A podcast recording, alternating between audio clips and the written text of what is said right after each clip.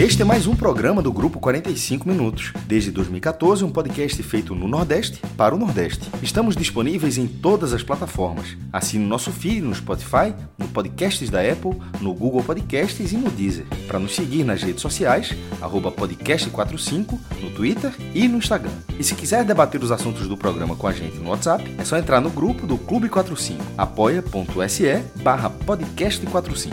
Muito obrigado pela escolha e pela confiança.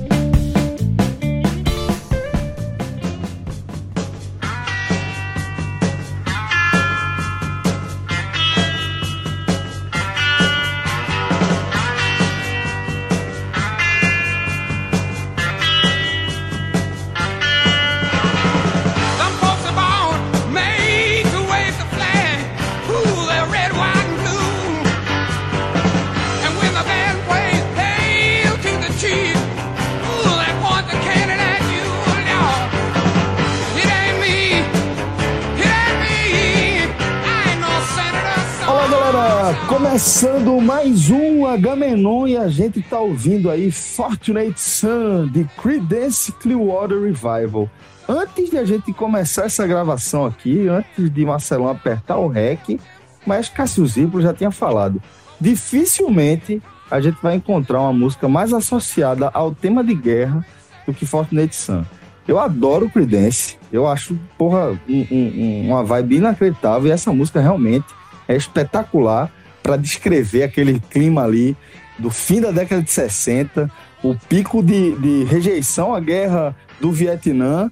E aí, maestro, é, você estava trincadíssimo, como eu nunca vi você para gravação de um programa, faca no dente, desde 6 horas da noite. Você estava perguntando que horas ia ser o Agamenon, 7 horas perguntou que horas ia ser de novo, 8 horas perguntou de novo. Eu nunca vi você tão nervoso A pauta para gravação de boa. um programa como esse.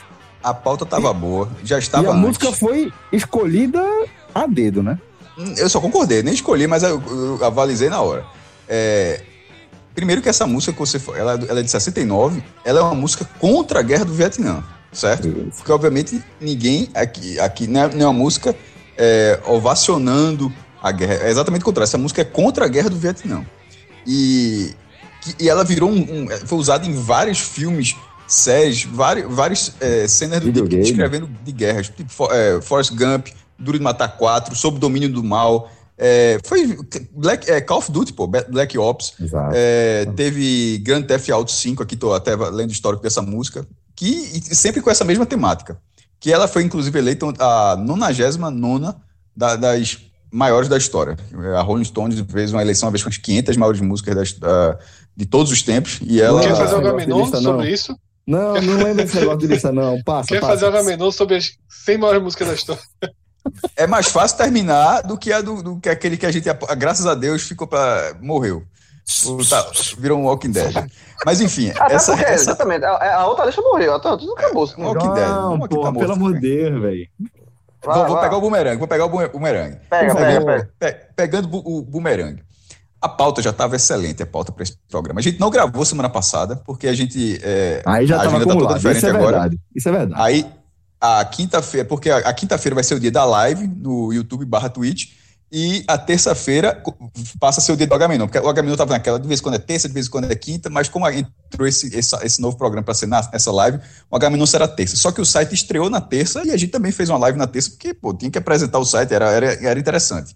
E aí aconteceu que, que o Agamenon não sai duas semanas. Aí foi acumulando assunto, e eu, eu, gosto, eu gosto desse programa, vou mentir. O resto a gente fala de futebol e só, eu gosto é desse. Ah, aí a, a pauta foi acumulando e teve a eleição dos Estados Unidos, que tem uma influência total no, no Brasil, No no presente e, e no futuro, talvez a curto prazo do Brasil. Uma eleição americana que terminou com tudo isso.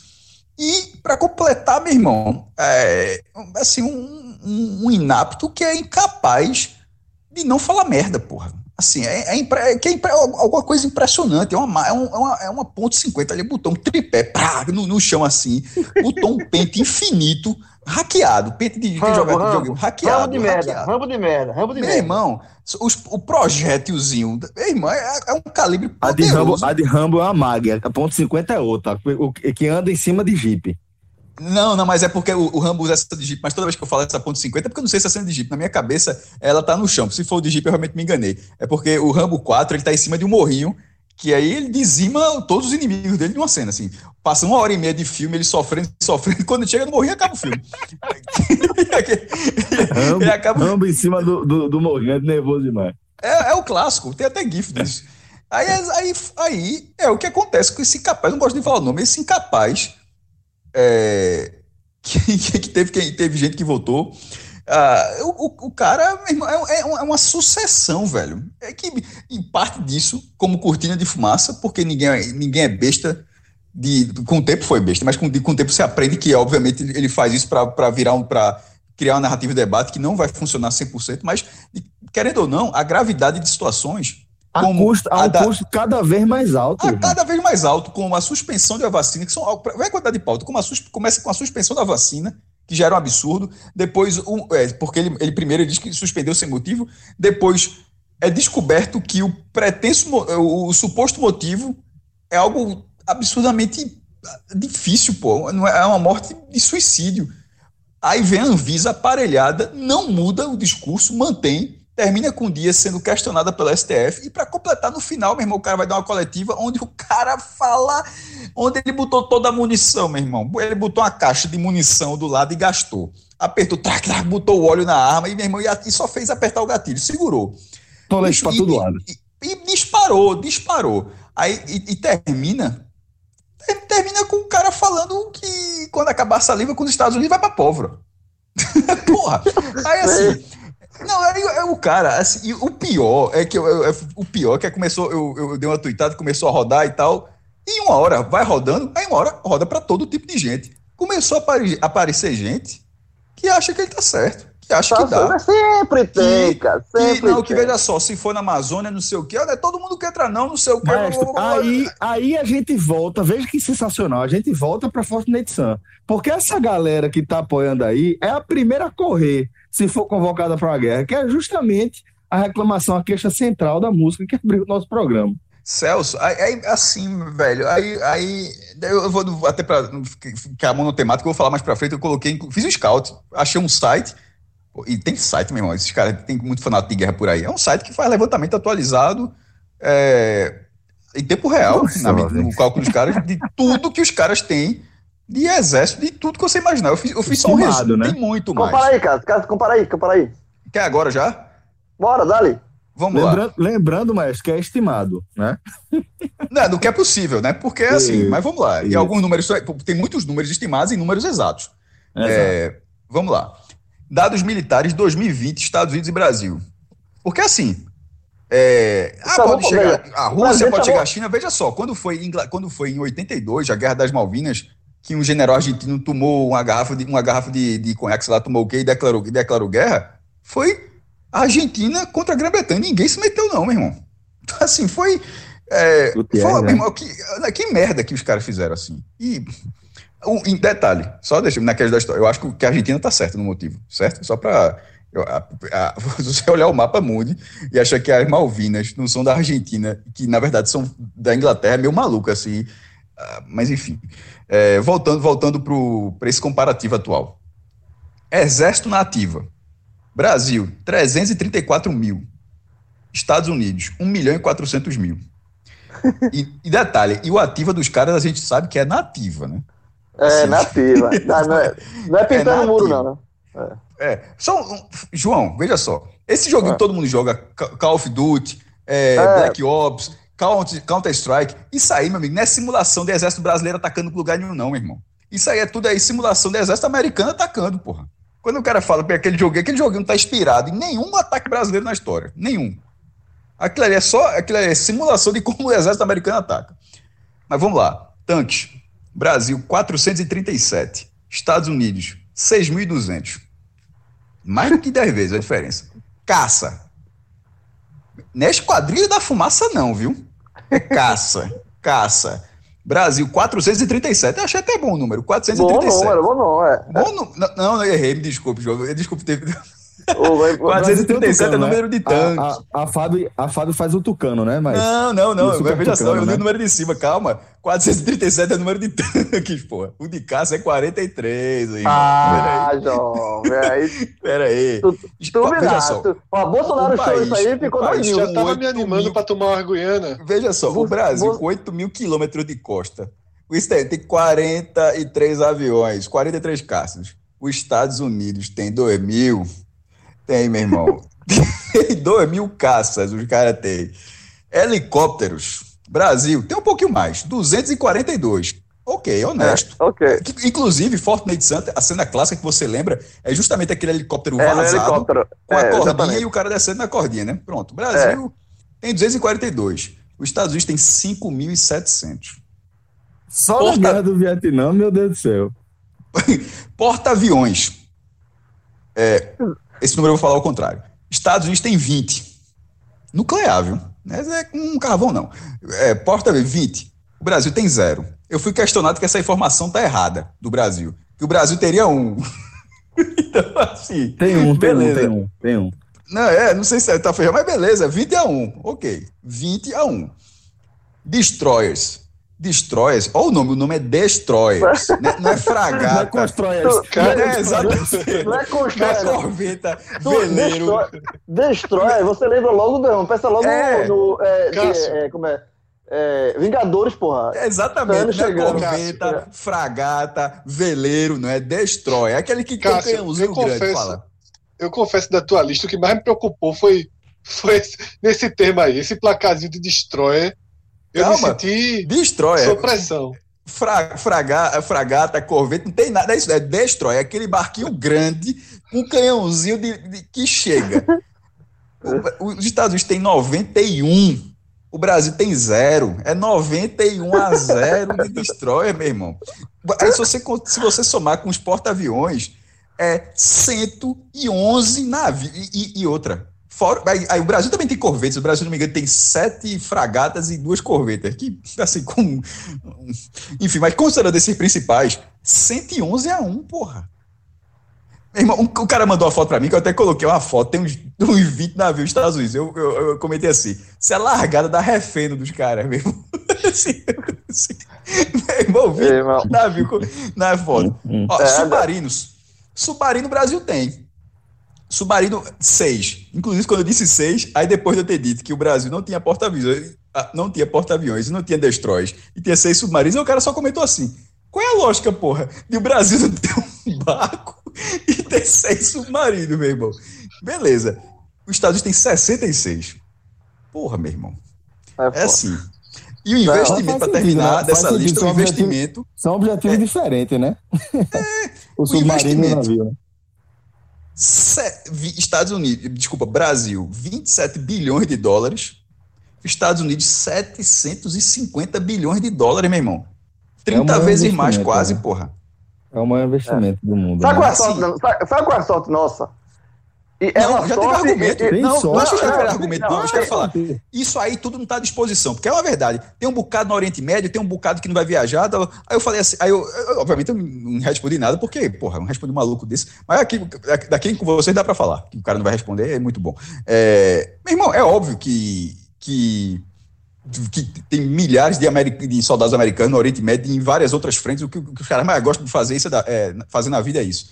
Mas um porta-aviões dos Estados Unidos um porta-aviões dos Estados Unidos que tenha. E de repente um destrói um submarino, que para fazer uma segurança, já que o Brasil tem seis submarinos, pelo menos fica um debaixo d'água para tomar conta. Um porta-aviões dos Estados Unidos acaba a guerra, pô. Não, olha- olha, olha que eu nem o- falei. o- eu não falei, não João, eu não falei de bomba nuclear. Eu não falei de bomba Mas- nuclear, pô. Tu não falou de drone? Não, exatamente, é isso que eu tô dizendo. Eu tô, eu tô querendo essa guerra, eu, eu tô falando da guerra no estilo vem tranquilo. Na mão, tá ligado? Vem tranquilo. Não é guerra dos Estados Unidos na apelação apertar um botão, não.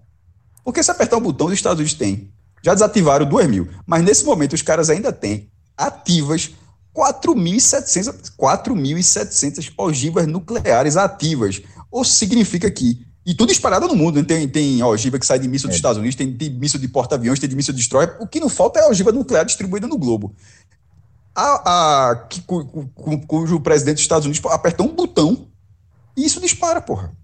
Então, eu não tô Cara- chegando, porque obviamente a guerra não chegaria a esse ponto. Ninguém. não- até porque Não, duraria, duraria três Não, horas. aí Putin, aí Putin vai falar, aí tu tá, porra, deixa vocês brincarem aí, mas aí não pode usar um negócio desse, né, meu amigo? É, Aí- não, não. Isso, o- o- a sorte nossa, e é uma, é uma sorte ao mesmo tempo, na verdade, é uma, é uma preocupação imensa, né? É que a gente tem um presidente que nenhum Que líder não mundial sabe leva a soltar um sério. três tiros, João. e- o cara não e- sabe soltar eu um três tiros ninguém de São João. Sério, cara. E ninguém leva a sério. Veja, isso, é- veja, o, o mais trágico de tudo é você. Porque quando o Bolsonaro fala uma merda dessa. Porque se for, imagina Putin falando o que Bolsonaro falou. Já tinha avião voando pra lá. Exatamente. Aí Ah. Bolsonaro fala uma merda dessa, é vira piada. Ninguém leva a sério. Nenhum líder mundial, quando chegar essa informação, isso é merda, porra. Isso ninguém leva- Assim, isso é. Veja só, isso pra gente, nesse momento, é sorte que ninguém leva a sério, le- leve a sério esse presidente estúpido que a É gente tem. muito, é muito Só que maluco assim, isso, João. Só que, É muito mas, assim, maluco assim, isso, pô. mas é muito, muito no, no fundo, no final das coisas, é muito, é péssimo você ter um presidente que, que não é levado a sério, que é um palhaço. Ah, Imagina um presidente dos Estados Unidos, imagina qualquer outro presidente, a, a, a, a- Angela Merkel falando isso, dos, da- da- dos Estados Unidos. Qualquer presidente, qualquer João, líder. e o cara, e o, o quão regular é o cara?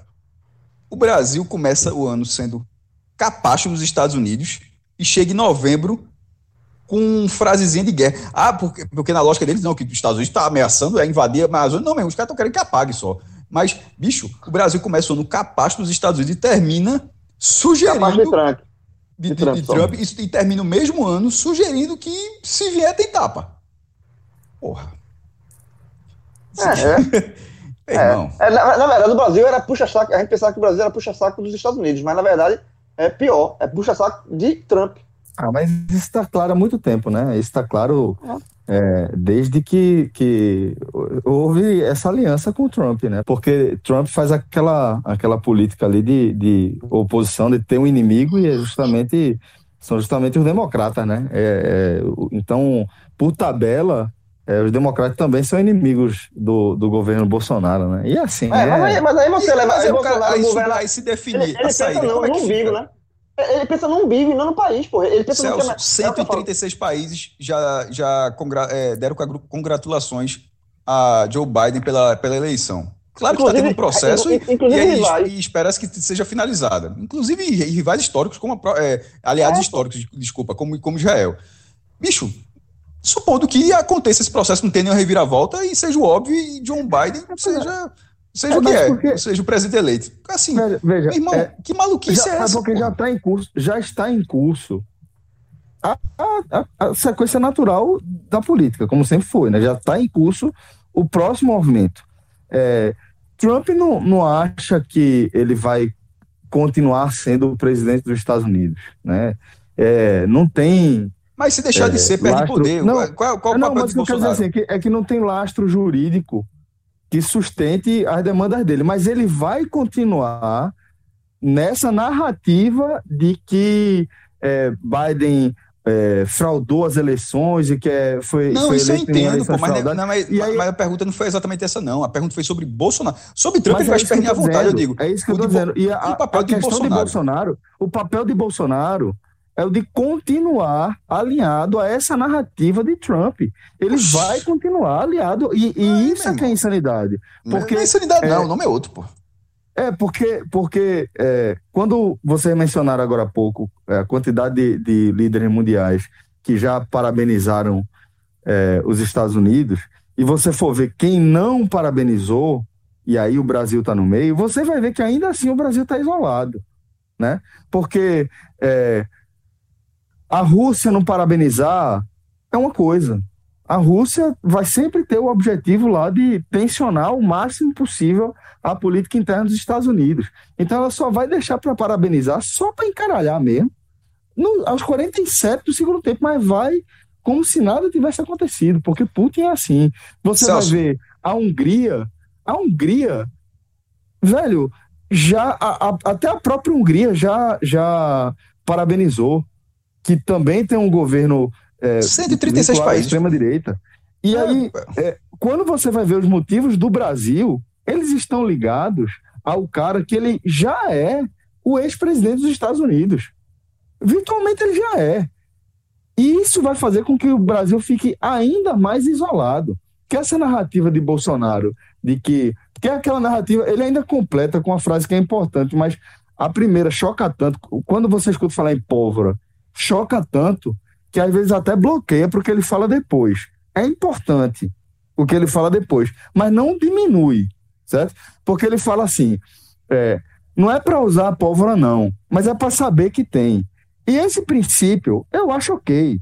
É aquele Mas não princípio tem. Para que serve o... Não, o princípio é assim, mas para que serve o exército? Para você não usar. Se você não tiver, a chance de, de, de, é, é, de alguém olhar para você e falar: hum, dá para chegar isso aqui, eu quero aumentar o, meu quintal, dá para chegar aqui, ali não tem nem exército. Você tendo um exército, uma força por mínima que seja, você vai segurar, vai fazer uma reação, você vai fazer com que soldados de outro país percam a vida, vai gerar uma pressão interna do outro lado, vai ser tempo suficiente para você convocar suas alianças regionais ou mesmo intercontinentais.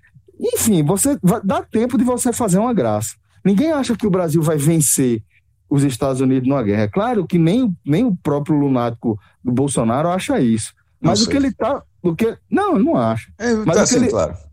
É, mas o que ele o que ele está querendo dizer ali é que ele está disposto a ir ao limite que outros líderes mundiais que foram amplamente execrados, porra, massivamente execrados, como Ahmadinejad do Irã, é, como sei lá, velho, essa galera, essa galera que o próprio Chaves em algum momento também, sabe, de, de você querer ra- radicalizar ao extremo com os Estados Unidos e é, nessa de porra de embargo, que nada, o, o mundo precisa comprar da gente.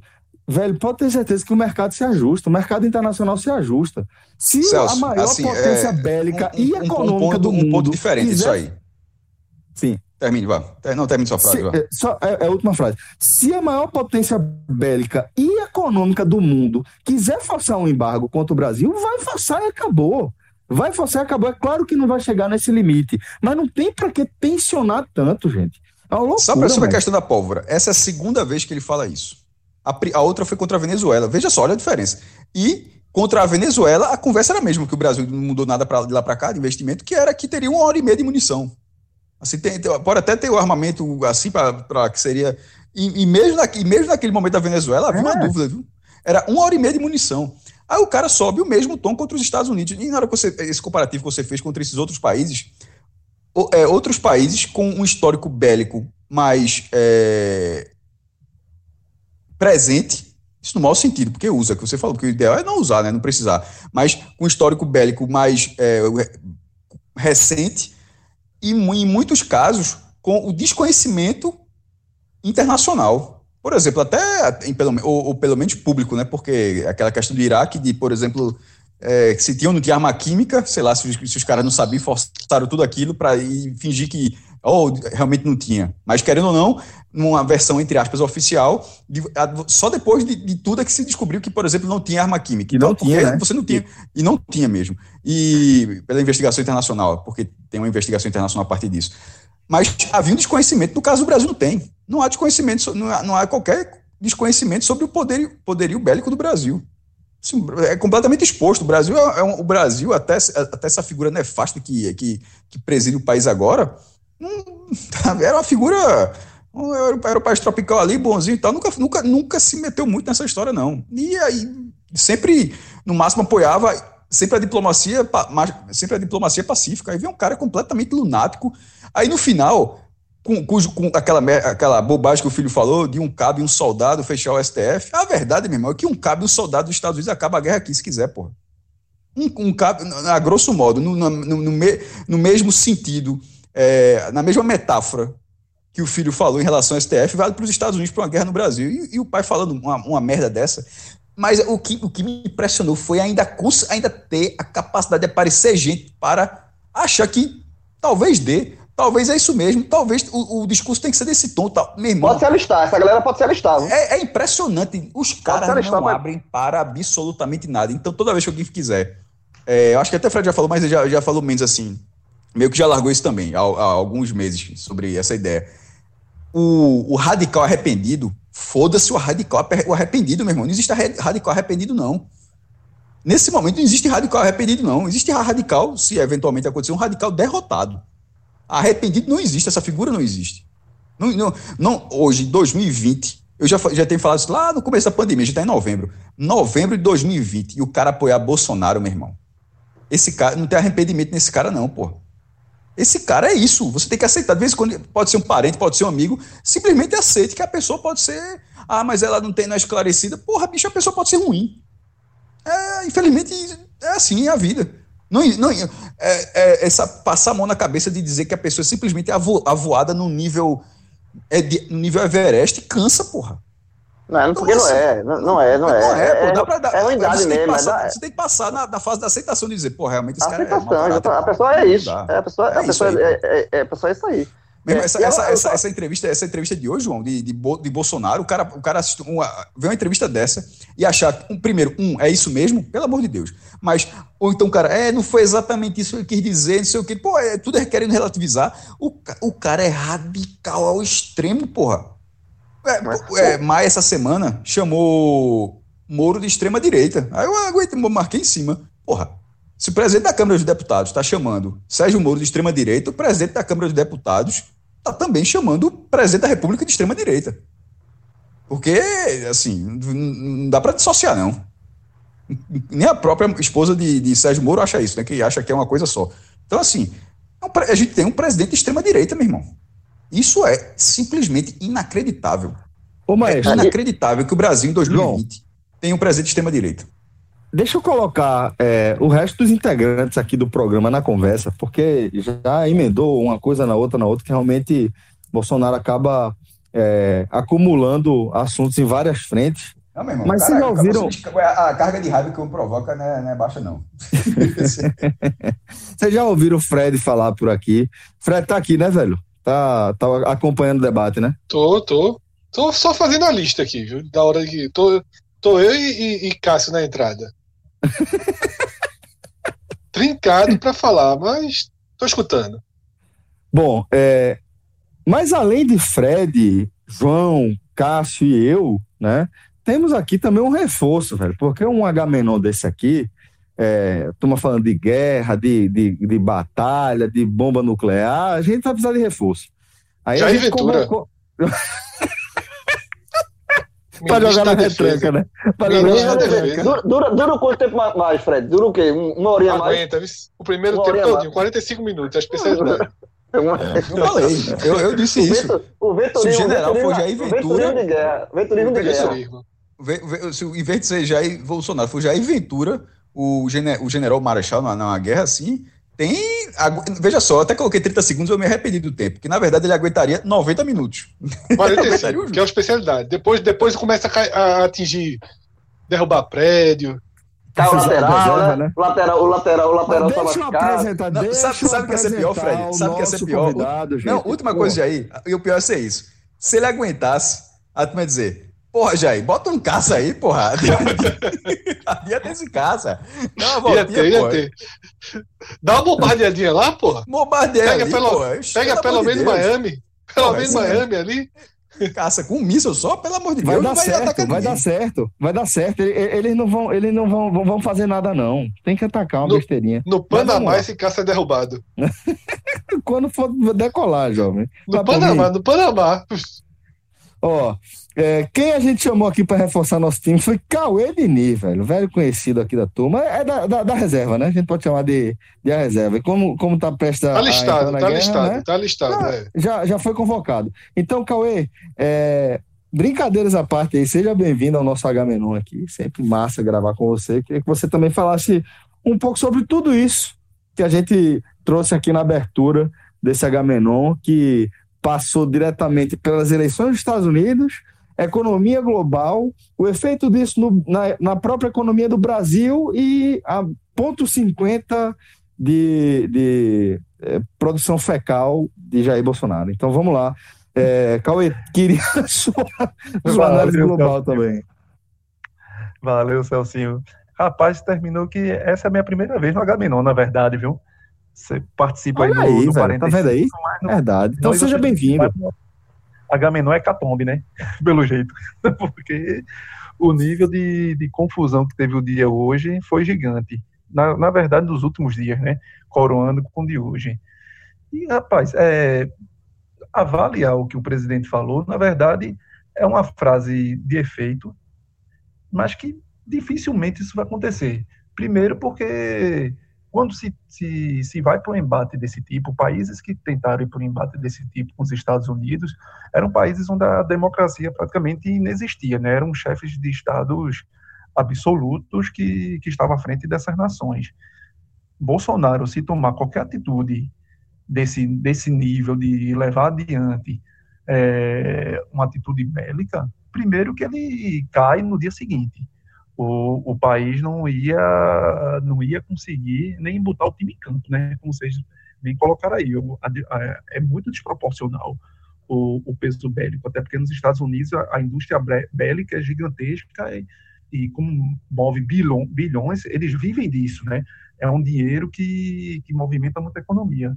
Então, a partir do momento que Bolsonaro cogitasse qualquer coisa do tipo, saísse da, vamos dizer, da, da apenas de, de, de verbalizar para tentar algum gesto mais agressivo, com certeza haveria um movimento para tirá-lo do poder. E isso, eu acho que é uma coisa assim, não tem como não ser por aí, porque a economia do país começaria a desabar somente nas ameaças.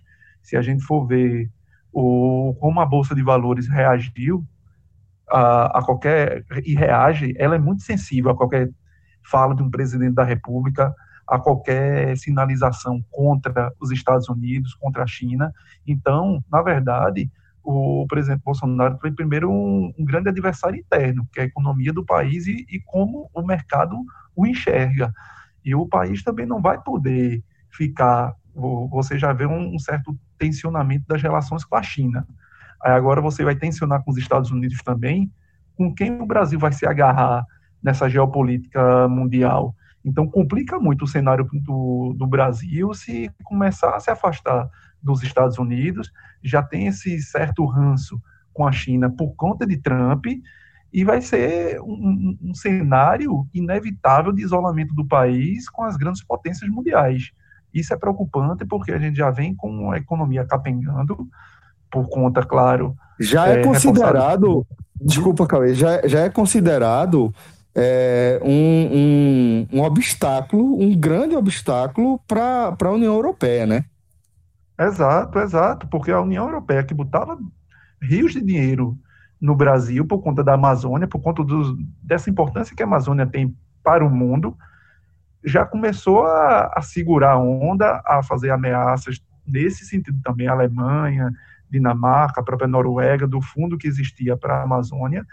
Então, esse reforço financeiro que se tem para o Brasil, por mais que seja para a questão ambiental, mas essas nações como um todo, o, o mercado financeiro dela está muito com medo de como o Brasil vai se portar e como já vinha se portando.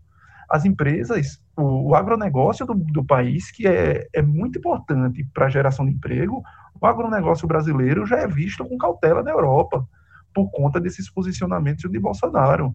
Então, você, antes de Bolsonaro estar tá brigando com Biden, na verdade, ele está brigando com a, com a própria estrutura econômica do Brasil. A partir do momento que o agronegócio começa a sofrer retaliação lá fora, o agronegócio é o primeiro a se mexer e a querer a cabeça do presidente. E foi assim quando Bolsonaro entrou naquela questão da geopolítica ali do Oriente Médio, de Israel, e, e criou um. Com a China também, né? Com a China teve também. Aquele, o filho dele, né? Com a China e tal. Ele teve... Criou um grande, um grande debate com os muçulmanos. Só que o agronegócio brasileiro, hoje, é um dos principais abastecedores de carne bovina e de aves do mundo para aquele mercado. Mercado halal, né? Halal. Exato. Então, é, é, um suicídio, primeiro, econômico. E antes de vir um suicídio da nação, com certeza, os próprios militares que estão ao lado de Bolsonaro o tirariam do poder. Ele, ele perderia, com certeza, qualquer poder de dar continuidade no, na presidência da República. Então, acho que ele jogou muito mais para a plateia isso daí, só que o problema é que a, a turma não é discutir a gracinha, né? não é disputar gracinha, não é que os Estados Unidos vão, vão começar a botar tanque aqui dentro e ah, vamos invadir, vamos invadir. Não, mas o, o mercado financeiro. Exato, a pressão é por aí. Ao, ao país, ao próprio Bolsonaro, que teve que, diante da pandemia, abrir mão do que ele dizia de não se juntar à, à chamada banda podre, começou a abrir espaço para essa, essa política de coalizão, se juntando a, Centrão, aos partidos que estão ali dentro. É, Ciro, Ciro, lá do Piauí, o presidente do PP mesmo, já virou o 05, em alusão ao, aos filhos de Bolsonaro. Ou seja, para ele começar a perder esses apoios também é como aqui volto já. Não tem muito que, o que fazer. Então, se ele também não centrar é, sua mentalidade para trabalhar no que é necessário, que foi o que Maia disse, a gente tem que primeiro é a gente ver nossa realidade. Vamos parar de, de beicinho para os Estados Unidos, como vai ser, se vai ser presidente A, B, C ou D. É ir para o pragmatismo. É, o problema, tá, assim, eu, eu quero chamar a atenção, Cauê, é o seguinte, é em nome de que essa briga, né? Em nome de quê? Porque o cara é aliado a, a Trump, é um, assim, é, é fã de e aí, não deu, velho. Segue a vida. O presidente dos Estados Unidos é outro. Ele é presidente do país, ele tem que governar o país, um pensando melhor que o país. E, obviamente, não é melhor o país você comprar uma briga com os Estados Unidos.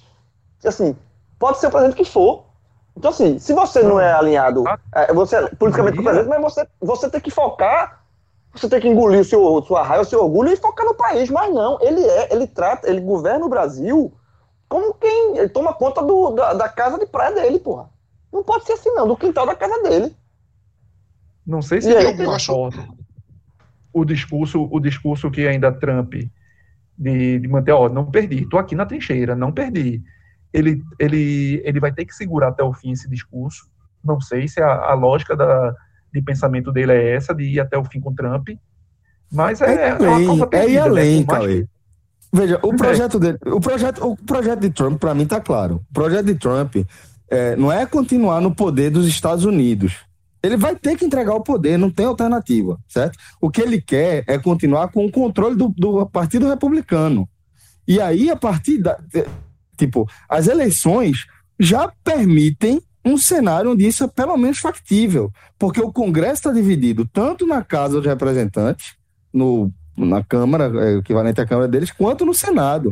Está dividido. Então, é suficiente para, se Trump con- conseguir continuar sendo a principal força, se ele continuar sendo capaz de transformar o horizonte, o norte, a ideologia, as diretrizes do Partido Republicano, a ponto de, mesmo fora da, do escritório da presidência, ele continuar ditando o, o tom, o discurso e a pauta política do Partido Republicano, é suficiente para ele, ele, ele é, causar um estrago muito grande ao governo de, de Biden. E eu acho que isso é, é muito natural de Trump. Eu acho que é absolutamente esperado que Trump tenha uma atitude dessa.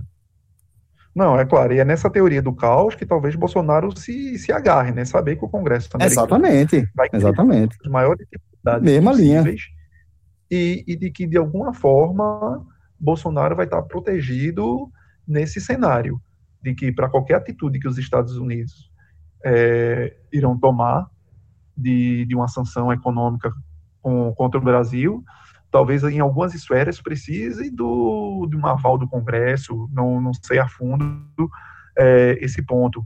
E talvez, então, Trump possa ter dado alguma garantia para Bolsonaro, ou Bolsonaro se agarra nisso daí para que, ó, estica um pouquinho a corda aí que a gente segura a tua onda. Mas isso é Eu muito... acho que ele não chega. É racional demais para para Bolsonaro, sabe? Eu acho que é muito mais Não, uma questão de. não. Até porque eu não acho que Trump também se daria ao trabalho de estar Isso. ligando para Bolsonaro para amarrar discurso. Totalmente. Tem um, um, um ponto muito, muito forte disso, que é o fato de que Trump é o primeiro presidente dos Estados Unidos das últimas décadas que não visitou o Brasil. O primeiro. Acabou o mandato dele, ele não pisou no Brasil porque não precisou pisar no Brasil. Porque ele não precisou fazer qualquer sinalização, porque o presidente do Brasil fica uma hora e quarenta no corredor esperando ele passar para dizer I love you. Então, na hora que você já tem um presidente de um país tão importante nesse grau de submissão, parecendo um bobalhão né, de, de internet, porque a relação que Bolsonaro tem com o Trump é a mesma que esses bobalhões de internet têm com Bolsonaro. Bolsonaro para Trump é um maluquinho que vai para o cercadinho de Brasília. Falar bobagem e Bolsonaro, o próprio Bolsonaro não tem paciência para as bobagens que ele ouve ali naquele cercadinho. É mais ou menos como Trump, que também não tem muita paciência para Bolsonaro, mas diante de um país como o Brasil em suas mãos, é claro que ele vai sempre sinalizar positivamente e vai sempre é, manter essa relação com Bolsonaro, que para ele é, é, muito interessante. E a, uma das partes do que eu ia falar, Cauê já trouxe bem, bem diretamente, que é justamente a questão econômica. Né? É, a questão bélica soa como uma grande piada. E aí, João, João até falou né, que é muito ruim para o Brasil ter um presidente desse, é muito ruim, realmente. Mas tu acredita que uma, uma, uma entrevista uma, declaração como essa, para mim até alivia um pouco, assim. Eu acho que lá fora cada diz, meu irmão, não leva nem a sério, velho. Tipo. É isso mesmo, ele não, É, quando ele o fala- mídia leva a sério. É, quando ele falar qualquer bobagem econômica, que aí normalmente as pessoas têm que levar a sério, ou de meio ambiente que as pessoas levam a sério, eu espero que diga assim, pô, esse cara falou que ia pra guerra com os Estados Unidos. Então, assim, que isso desqualifique até quando ele fala coisas mais sérias, entre aspas. Esse é outro ponto que eu acho que é fundamental entender. Segundo, é que quando se lista quem desafiou os Estados Unidos, e que se fala Irã, e que se fala Venezuela, eu acho isso. Era muito bom, porque o Agamenon hoje, eu acredito que ele praticamente não seja mais ouvido por ninguém que segue defensor de Bolsonaro. Eu acho que é uma. Nem, nem gente que acompanha, Fred. Meu, meu- minha noite foi tranquila. Eu achei estranho. É. Mas é- tem muito Só- constrangimento também, né? É, não, eu, eu acho que não. Eu acho que é o cara me bloqueou, eu bloqueei. eu Não, deixo tem muito constrangimento também, cara. As pautas não são tão fáceis. As últimas pautas não têm sido muito fáceis Eu de que não. defender. Mas veja só, você tem se, é aquele negócio, mas eu também assim, se tem um constrangimento. Cássio, você tem, eu- você tem 50, 60 mil seguidores. Você não perdeu 23 mil seguidores. Então pode ter certeza que você não tem 60 mil eleitores que não votam em Bolsonaro. É impossível. Matematicamente no Brasil. É, É, pode, impossível. mas- mas eu também não acho, eu também não acho que é, o número de, eleitor- de eleitores de Bolsonaro seja proporcional ao meu número de seguidores. Eu acho que Não, não é, claro que não, claro que não, mas também não, numa esfera não vai ser reduzido a tanto. Certo. Cássio, é, veja só, existem vários, eu já falei isso, existem vários perfis de eleitor de Bolsonaro, inclusive que se mantém. Inclusive que se mantém, mas não dá para ficar passando constrangimento público, porque isso é um constrangimento público. Mas o que eu quero citar é justamente quando a gente vê quem não deu parabéns é, a- ao novo presidente dos Estados Unidos, quem falou bobagens desse tipo na história contra os Estados Unidos posiciona Bolsonaro do lado da Venezuela, de Irã, de quem os bolsonaristas se acham muito diferentes, se acham que estão no extremo oposto, quando cada vez mais caminham lado a lado, porque governos autoritários caminham lado a lado. Governos autoritários são assim. É uma característica muito mais marcante do que o espectro ser de esquerda, de direita, mais, conservador, progressista. Ser autoritário, independentemente do espectro onde você esteja, ele aproxima de outros governos autoritários e ponto final. Isso, e quando o Bolsonaro, naquela entrevista dele, que vive circulando, que ele elogia Hugo Chaves, não é da boca para fora. Não é da boca para fora, é porque ele concorda com aquele tipo de governo em que militares ocupam os cargos, a gente está vivendo isso. Se existe uma simetria mais clara Brasil-Venezuela, é a quantidade de cargos ocupados por militares. Tá? Isso, isso é muito importante que essa turma que apoia Bolsonaro leve esse tapa na cara, porque se acha o oposto e caminha lado a lado. E outro ponto nessa relação com o Trump é o que Bolsonaro falava na campanha, né, que não vai fazer, não vai tomar nenhuma decisão ideológica. E o que é isso? arruinando economicamente o país. Todas as decisões dele Todas, é. É, Todas são. isso. Arruinando Já, primeiro, ela- mas veja só, ela não precisou nem acontecer para você ver que era mentira. Não, tem, não, não existe a decisão não ideológica. Isso. Mas, Qualquer decisão. mas algumas é- ficam claras demais, né, Cássio? Não, não, algumas mas diga ficam- assim. Mas mesmo dizer que não, nunca terá viés ideológico, claro que terá, pô. Se viés ideológico, é porque na- o- o- é impressionante como o cara que acha que não tem ideologia, o cara que acha que a ideolo- ideologia do outro é extremista, ele acha que ele não tem. Todo mundo tem a sua, pô. Você não pode ser um extremista. Mas assim, Só que aí ficou. qualquer- Só que ficou. É, pronto. Exatamente. Então, essa foi pro extremismo.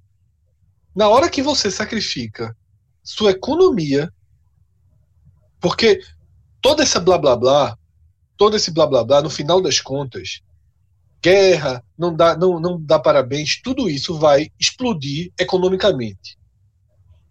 Joe Biden não vai ser um parceiro econômico do Brasil, além do que foi estritamente necessário para os Estados Unidos. Não vai ser. E o Brasil vai sofrer muito, muito, sem China e sem Estados Unidos, ou, que não vai ser sem, com apenas China e Estados Unidos fazendo o básico e o necessário para eles. E é aí que eu chego na última parte da minha análise, que é o seguinte: o primeiro ano do governo Bolsonaro foi muito incômodo para a gente, por exemplo, que tem visões, ideologias, né, visão de mundo, de sociedade, de ser humano muito diferente de Bolsonaro. Então foi um incômodo né, lidar com as declarações, mas no primeiro ano de governo não aconteceu muita coisa.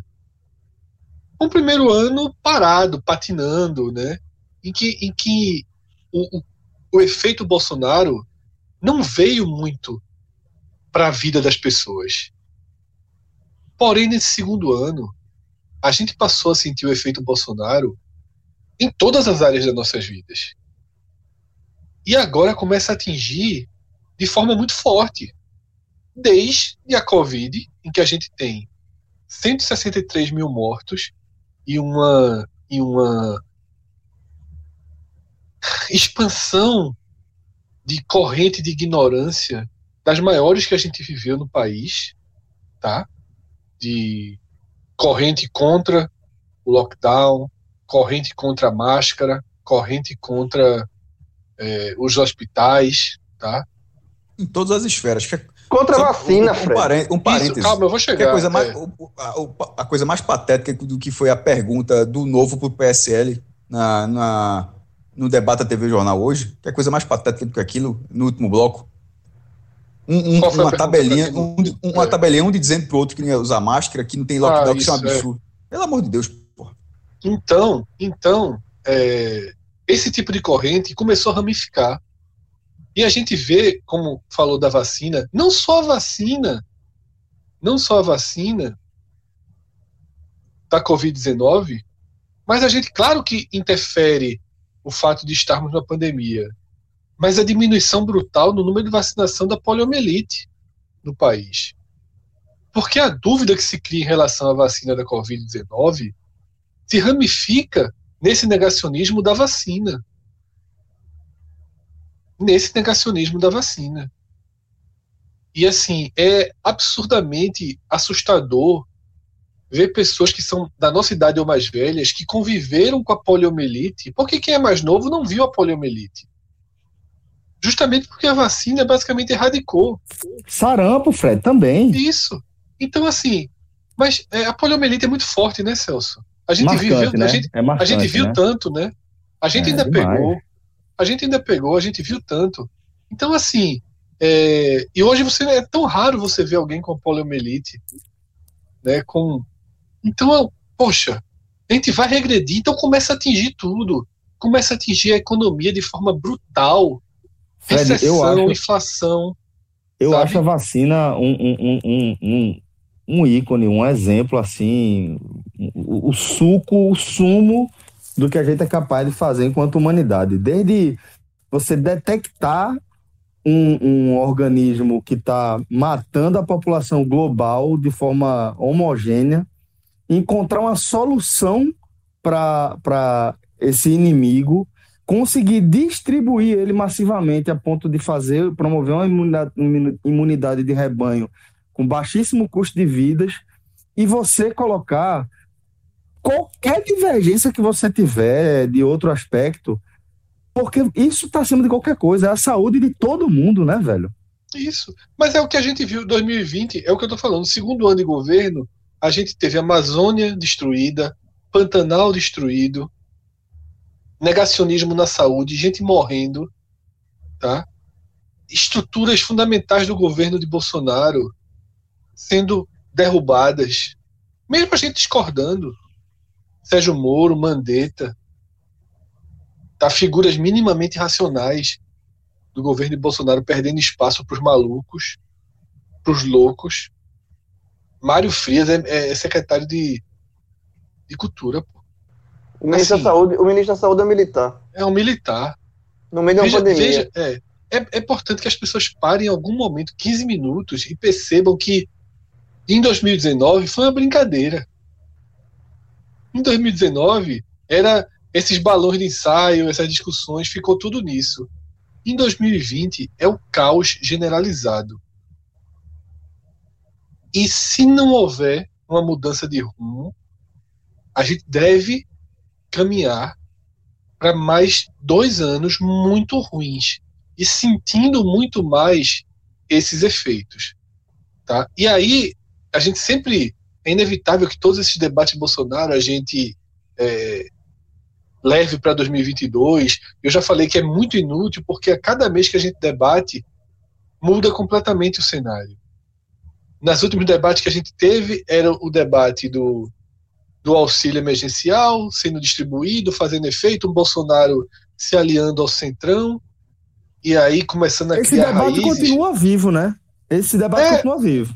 mas, mas enfraquecido, Celso. Enfraquecido, porque já ficou claro, porque já ficou claro que o efeito emergencial, o auxílio, vai ter uma limitação curta, que o Centrão, que o Centrão não vai ficar com ele, o Centrão vai extrair o que pode dele. Mas quando chegar a 20, o Central, ninguém quer ele. Veja só, vai sobrar os radicais, porque o Centrão, o agronegócio, já estão sentindo, não tem mais, não tem mais como o agronegócio olhar e dizer, porra, era melhor Maia. Ou era melhor Dória. O cara do agronegócio vai dizer, meu irmão, se Dória fosse presidente da gente agora, a gente estava ganhando dinheiro como ganhou a vida toda.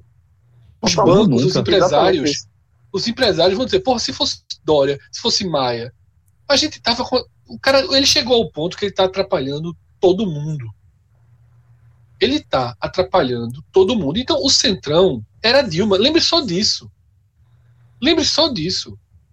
O Brasil ia ser governado por anos e anos e anos e anos pelo PT, ou por quem o PT quisesse, porque tinha todo o Centrão dando suporte. Só que o Centrão resolveu, em certo momento, que era melhor mudar.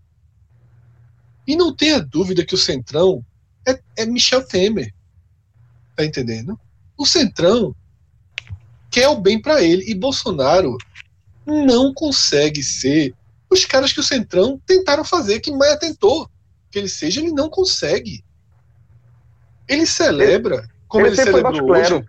É, ele celebra como celebrou hoje a suspensão dos testes de uma vacina. Não tem, não tem quem, quem consiga ficar ao lado dele, tirando os extremistas. Não tem quem consiga ficar ao lado dele na hora que ele está ameaçando a compra de soja do Brasil. Veja só, eu, eu esqueci qual é o país que a China fez uma parceria. Ela fez uma parceria agora com um país africano que vai conseguir vender uma quantidade de soja muito pequena em relação ao que o Brasil vende, certo? A China continuará precisando do Brasil, mas eles fizeram a parceria que a China vai colocar dinheiro para aumentar a estrutura. né, Fred? Foi na Tanzânia, né? Exatamente. Para a Tanzânia produzir mais e mais e mais soja. Isso, isso China- é parte do grande projeto é, da China para a África, tá? É um Isso. grande projeto de estruturação. É, e aí, a base do agronegócio do Brasil vai fazer o que com a soja? Vai fazer o quê? Vender para quem? Para a Hungria? Que é, que é do tamanho de. que é menor que Salvador? vai vender para Israel. Sem a China, sem a China, E tá brigando com a China algum- desde o começo, desde o é, filho. sem a China não Netanyahu, existe. Netanyahu já deu um alô para Biden, viu? Total, Israel esteve ao lado de total. todos os presidentes dos Estados Unidos. desde que Todos, foi criado. É, Todos. Já é centrão, pô. Já é centrão. É, Já vai é ter, central. já é centrão. Já é, quer, quer, quer sobreviver, velho. tem a no melhor pra ele. É. Exatamente. E assim, sem China não existe agronegócio. Sem Estados Unidos, pelo amor de Deus. E a gente caminha, caminha para um 2021 muito duro em relação a isso. Já era, já era duro, naturalmente, por conta da economia, da, da- ainda dos efeitos da, da pandemia. Então, veja só, 2021, realmente, é, é, é, economicamente, para o Brasil, isso desenha muito ruim. A partir de janeiro, porque não vai ter. esse- a- a- Desde o do, do, da- do corte do auxílio emergencial, ainda os reflexos da economia, por conta da, da, da- pandemia, toda a questão da, do mercado externo. Agora, tudo isso porque ah, o Brasil está sendo conduzido por um maluco, porra. Por Ô, um João, lunático. Por deixa- um sádico. É foda, porra. É. Fala. Deixa, deixa eu fazer uma, uma pergunta para Cauê aqui, é, com algo que, que Fred já pontuou, e aproveitar é, a, a experiência de Cauê no- no- na cobertura mesmo da, da política e da economia do Brasil, é, que esse assunto, Cauê, acaba juntando esses dois tópicos, né? Eu acho que é uma oportunidade boa de a gente conversar um pouco sobre isso. É, Fred citou agora há pouco como a gente já debateu é, aqui no Agamenon dos efeitos do auxílio emergencial, né? De como Isso. ele trouxe uma parcela da, da- dos eleitores que Bolsonaro não tinha para o lado dele, né? Que é o que justifica ele ter ainda o apoio do Centrão, mas há também uma clareza de que esse saco tem fundo, né? Esse saco vai ter uma hora que ele vai chegar ao fundo ali e, tipo, não tem mais de onde tirar. O tamanho do auxílio emergencial, a gente também já falou por aqui, é, é, é colossal, mesmo em tamanho, é, mesmo se a gente for fazer uma, uma comparação com é, o outro é, grande programa de assistência livre que a gente teve assim, né, universal assim, que foi o Bolsa Família, né, que é o Bolsa Família no caso, o tamanho do auxílio emergencial é muito maior, muito maior mesmo, de distribuição de renda. É, e a gente soma isso tudo, o fato de, de a equipe econômica de Paulo Guedes não ter conseguido entregar absolutamente nenhuma solução minimamente plausível, sabe? Até agora foram só é, é, é, sugestões risíveis de como é, seguir pagando esse auxílio emergencial. Então, eu queria que você falasse um pouco sobre é, é, essa engenharia que precisa ser feita, que eles estão tentando fazer, para onde isso vai caminhar e para onde isso vai caminhar economicamente e, e os efeitos políticos que isso pode ter aí na popularidade de Bolsonaro, que no fim das contas a gente entende que é um capital importante que ele tem nas mãos, né? Ele conseguiu, Celcinho, graças ao auxílio emergencial, como vocês bem colocaram aí, catapultar a popularidade dele, né? Que era bastante, estava em queda gigante, sobretudo no Nordeste. Então, a partir do momento que esse auxílio emergencial saiu do papel, muito em função também o valor, vamos dizer assim, em função do Congresso Nacional, que foi naquele, foi naquele jogo de aposta. Bolsonaro falava um valor, o Congresso Nacional botou lá em cima, para não ficar o valor do Congresso Nacional. Por último, Bolsonaro É, pegou e peitou. Su- o e governo sugeriu 200, o, o Congresso forçou 500, eles fecharam em 600. Que nem salto com vara, né? Competição de salto com vara. Você bota ali, você vai até. Chegou ao topo que o Exato, governo federal exato. queria pagar e ficou na conta do governo como se fosse o mérito dele, né? O legado do governo federal. Só que esse legado chega uma hora que essa conta não tem mais como pagar. O, o déficit do país, por conta disso, é gigante, já era grande e avolumou-se.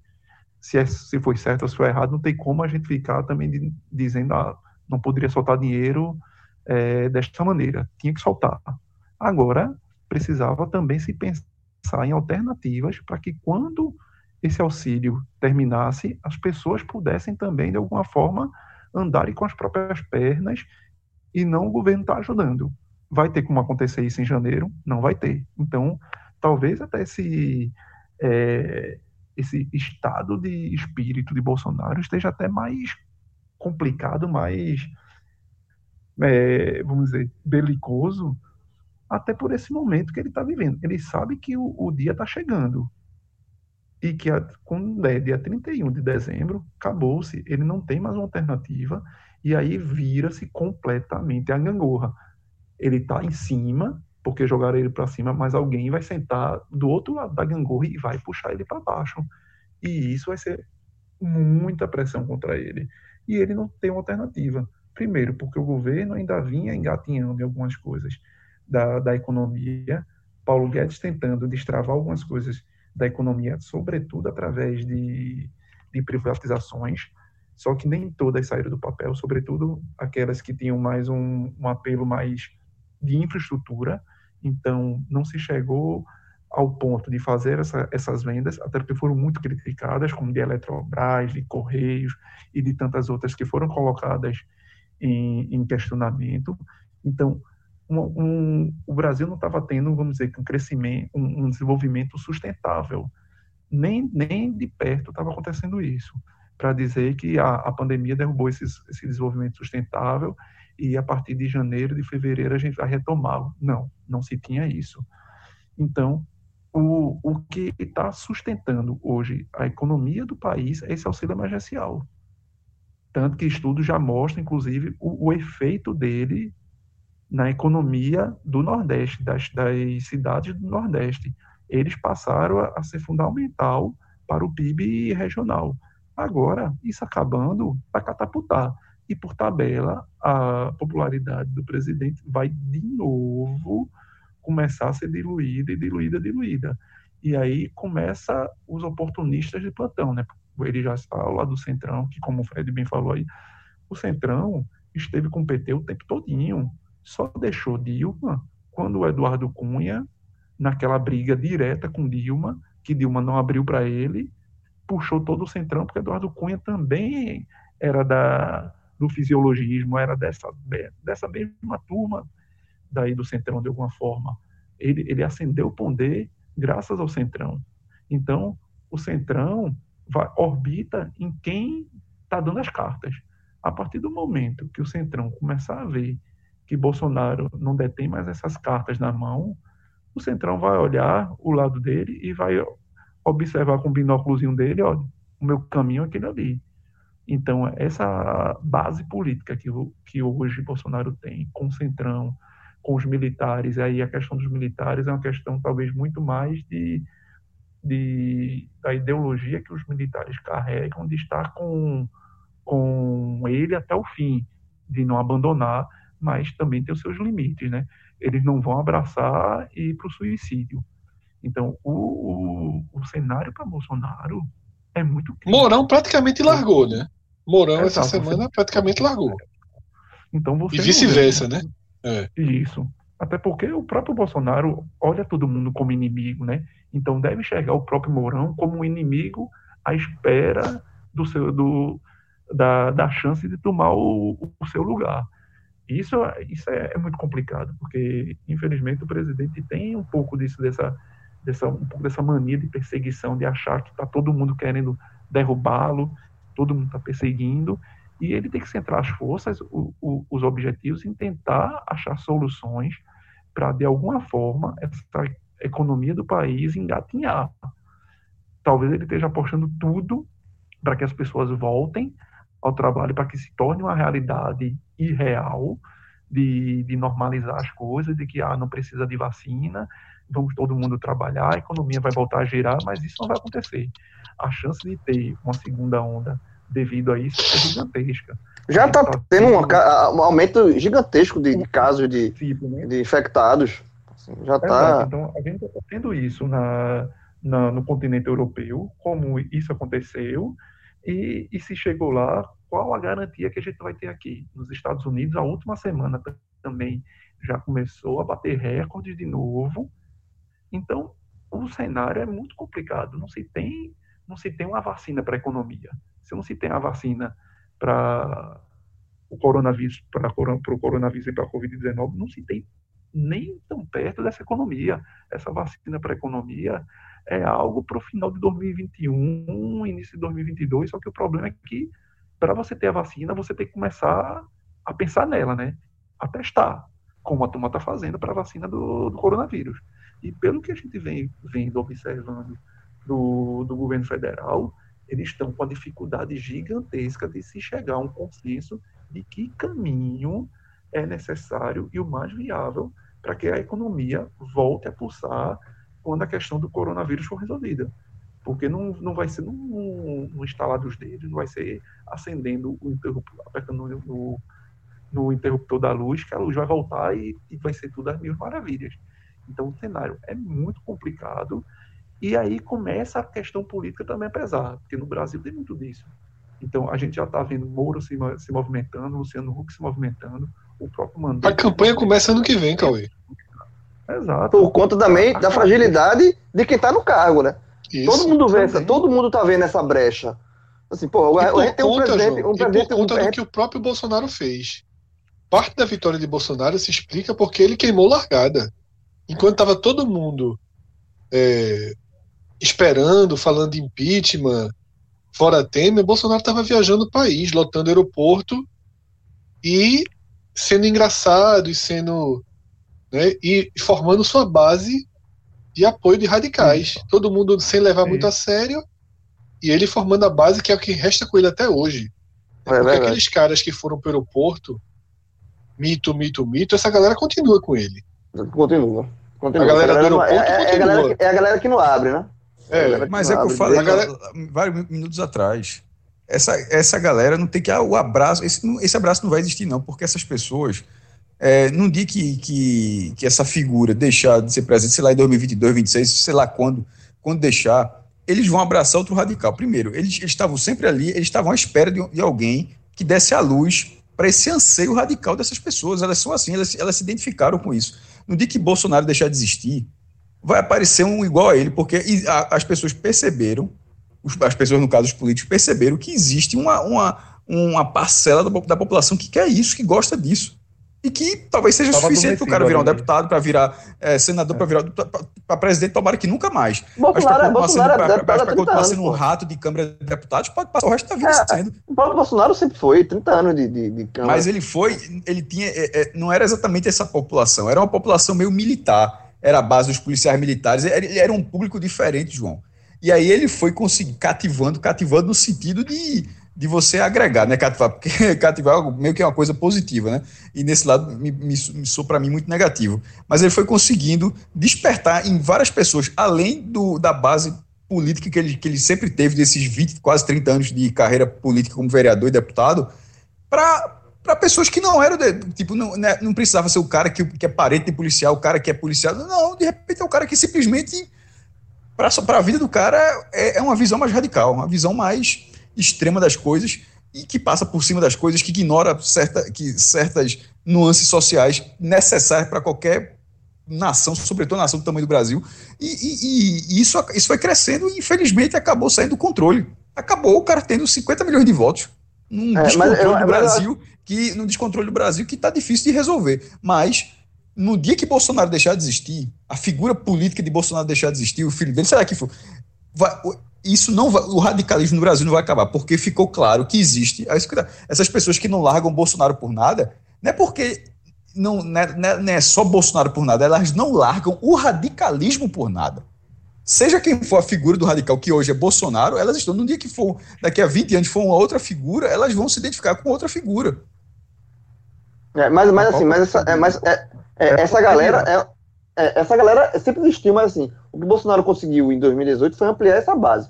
E é, mas ele também enfraquecendo essa mesma base. E eu acho que pra, é, essa antecipação da largada da corrida presidencial a partir de 2021, ela acontece porque justamente todo mundo vê que é o presidente, o presidente que o Brasil tem, um presidente que é muito, é, é muito, é como o Fred falou, é muito difícil de você é, é, defender. O que Bolsonaro. Porque o dia, a gente falou muito da questão da piada, que, da, da grande besteira que ele falou dos Estados Unidos, né? De chamar os Estados Unidos para briga, o que é uma briada, mas o dia começou com uma declaração muito mais pesada e muito mais cruel e muito mais assim, que foi a questão da vacina. Ele comemorando a, a suspensão do, da vacina pela Anvisa por conta de um. Depois que se descobriu que a foi um suicídio, que a pessoa que morreu não tem nada a ver com a vacina, a questão do teste da vacina. E, e, obviamente, Bolsonaro sabia dessa informação e, mesmo assim, comemorou. Inclusive, João, eu acho que a segunda entrevista, que a gente sempre sempre diz assim, ah, ele tá fazendo o balão de ensaio, né, a cortina de fumaça para alguma coisa. Eu acho que a segunda entrevista destemperada, né, aquela que ele tava extremamente assim, teve os nos muito, Estados Unidos, mas ele totalmente. tava É. pô, Falou negócio de- ele falou tava- que era marica, que, É, ele tava com que raiva, a gente não poxa. pode ser um país de marica, não sei o quê. É, tava com raiva, tava com raiva. Eu acho que ele tava sentindo, ele sentiu o estrago da, Da primeira, né? da primeira, de ter, Porque de ter, ele usou- de ter ele sido usou- um ele-. Ou, ou, foi- ou fez a velha cortina de fumaça, pô. Fez Pra evitar a tá- primeira, né? É, Pra- pautou, pra já, já criou nova pauta. É assim, ele criou no mínimo uma pauta para dividir o assunto. Em vez de Eu ser é, mal, é verdade. só É. na, na vacina, ele já dividiu. Porque Tanto a que história, aqui, querendo- a história tanto que a gente foi- ter virado. É, A gente abriu Teve- pelo pitoresco, querendo ou não. A gente É. abriu pelo pitoresco. Aqui, a gente tá, entrou na vacina agora, mas começou pelo pitoresco. É, Porque o monitoramento de redes é muito grande nisso, né? O monitoramento É. de redes que eles fazem é muito grande. Então eles sabem onde é que bateu na sensibilidade ali, que a Ter virado suicídio foi pra péssimo pra eles. ele. Foi péssimo. Foi E péssimo. aí, E ele sabia não, disso. tem Só que que ele sabia, Fred. franco. É, o, o, o grande é assim, ele, ele- quando ele fala, porque ele- ele- essa questão da vacina, como o Cauê falou também, assim, que é péssimo pro país. Eu sempre olhando pro país, você usar uma vacina, que todo mundo tá querendo essa vacina, ele tá usando isso como jogo político. E aí ele começa o dia dizendo que ganhou mais uma para no jogo político dele, nessa guerra política dele com Dória, porque ele vê Dória como rival político, né? Fizemos 2022. Aí ele fala que ganhou. Só que ele tem a informação, a gente não tinha, mas eu- ele é o presidente da República. Na hora que, ó, vamos suspender aqui a Anvisa, vai suspender, não o que, morreu. Mas morreu de quê? De. Foi suicídio, presidente. Não, Não mas. sei se ele tinha, não, viu, João? É, é tão Não sei, não. bagunçado. É João, tão João, porque, João, é- é é- é tão- é- João, o cara é tão maluco, é tão inapto pro que ele faz, porque ve- veja só, o- como ele é uma anti, uma, uma figura que é an- antagônica ao, ao, ao papel dele, que é um papel de estadista. Ele, é, vamos supor que que não que, que tivesse um evento realmente tivesse acontecido com a gravidade para suspender é, isso. Velho, ele não fala Bolsonaro, que ele falou em terceira pessoa, Bolsonaro ganhou mais uma, não. Isso era para o presidente transmitir uma informação de lamentação sobre uma, a, a Lógico, população pô. fala, a vacina, infelizmente, ela, ela, Exato. ela vai ser suspensa agora, porque houve um, um entrave. Fala, ser o mais aberto possível. Houve um entrave no processo, é um processo que está sendo antecipado. A vacina geralmente dura de dois a quatro anos para ser finalizada. A gente está tentando fazer em um ano. E houve um processo, um processo grave que, por, que talvez durará mais algum me- alguns meses. E a gente precisa do- de, de toda a força de todos, todos, no caso, a população, de todos, para que esse processo se mantenha, para que o país continue tendo tempo suficiente para aguentar essa, essa vacina ou a, ou a próxima que chegar, a va- primeira vacina que chegar comprovada que nós usaremos. Ou seja, o cara faz. É, irmão, o papel, isso é tão óbvio que é assim, porra, por isso que eu falo, qualquer pessoa é, é, é mais capaz de ser presidente que Bolsonaro. Porra, eu tô falando um negócio aqui de cabeça e. Pelo amor de Deus. O cara, na hora que vem uma vacina, na cabeça dele é o que o João falou. O cara é tão raso, é tão. É um pires, que ele- politicamente ele ganhou de Dória. Porque Dória ia capitalizar toda a vacina, só que ele não faz a menor questão de entender que, que esse embate está acontecendo e foda-se quem vai ser prejudicado por isso. Ele, no papel de presidente, ele que, teria que ser uma figura maior que Dória. E ele sendo uma figura maior que Dória, ele já isso já seria suficiente para ele ganhar de Dória. Ele, ele, só que ele, ele, o próprio, o presidente da República não se acha, porra. O presidente da República não se acha uma figura maior que Dória. Ele se acha uma figura onde ele precisa disputar o tempo todo com, com, com o governador do estado de São Paulo, que, é, que se, se a vacina do governador. A vacina, a, a vacina, entre aspas, do governador de São Paulo, porque ele tem essa, essa loucura dele com a China e porque ele acha que ele tem que ter a vacina dele. E não, e ele tem que ser a figura, ele tinha que ser a uma figura maior. Só que ele é uma figura muito pequena, porra. Então, no momento onde ele recebe uma vacina, uma notícia péssima para o Brasil, foi uma notícia péssima para o Brasil, uma possível suspensão. E é isso que eu tô, E olha que eu, eu dei o exemplo de que se fosse uma, uma suspensão baseada num, num cenário real, que coisa que está parecendo que não foi.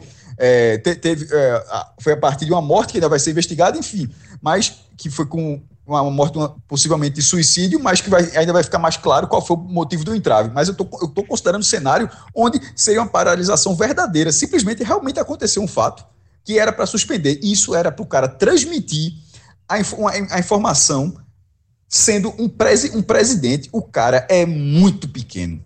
O cara é muito pequeno pro cargo dele. É assim, é, um- é, uma, é uma das coisas mais bizarras que esse país já viu. Eu me irrito toda vez que eu falo desse cara. Vai, fala aí.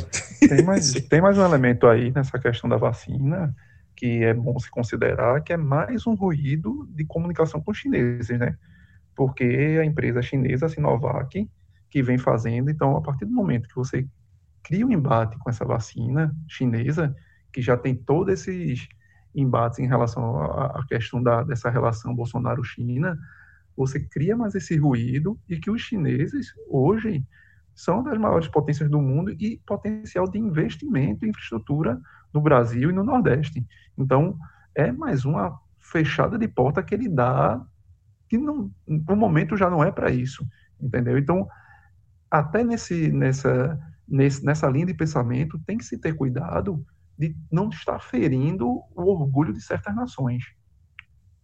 Bom, mas depois de passar aí pelas eleições dos Estados Unidos, pela guerra que, que, que Jair está querendo provocar aí com, com o próximo presidente dos Estados Unidos, passar por geopolítica, economia, eh, eleições presidenciais de 2022, é bom lembrar que a gente está tendo, está prestes aí a ter as eleições municipais agora em 2020. E Fred, queria que você trouxesse uma atualização aí do cenário, até porque houve um movimento tardio de Bolsonaro em relação ao apoio a algumas candidaturas, né? Que no último programa que a gente trouxe, a gente falou justamente isso, que Bo- Bolsonaro não estava apoiando de forma direta ninguém e que agora resolveu eh, escolher alguns candidatos e apoiá-los de forma direta, inclusive gravando vídeo, etc. né?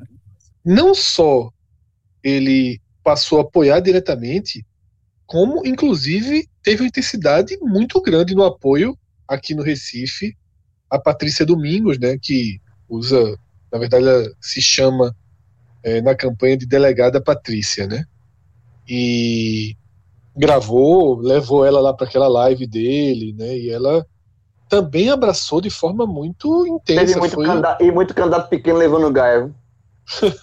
Meu amigo, os, é. os pequenininhos, tudo Bolsonaro, Bolsonaro, Bolsonaro, levaram a de uma vez só. Uns três. E acho, que, um um strike, eu acho que né? um grande também, viu? Mas, enfim, é, vamos, vamos focar primeiro no delegado da Patrícia, Fred. É, mas assim, e ela não via utilizando, né, Celso? É, Mendonça ainda citava, né, com alguma Isso. timidez, mas citava, mas Isso. ela, por ser, em tese, da linha lavachatista, hoje rom- completamente rompida com Bolsonaro, Moro é um dos maiores inimigos públicos de Bolsonaro, ela vinha evitando o qualquer aproximação com o Bolsonaro, evitando mesmo, tá? Não defendia os temas, não defendia as pautas, porém, desde que teve a explosão daquelas mensagens dela, ela primeiro ficou naquela, ah, não vai mudar, não vai ter efeito. O efeito veio, naturalmente viria, porque o efeito já é grave só do fato de se tornar público que ela não é daqui. E não é que ela não é daqui e chegou aqui com cinco anos, com sete anos, não. Ela chegou aqui em 2008.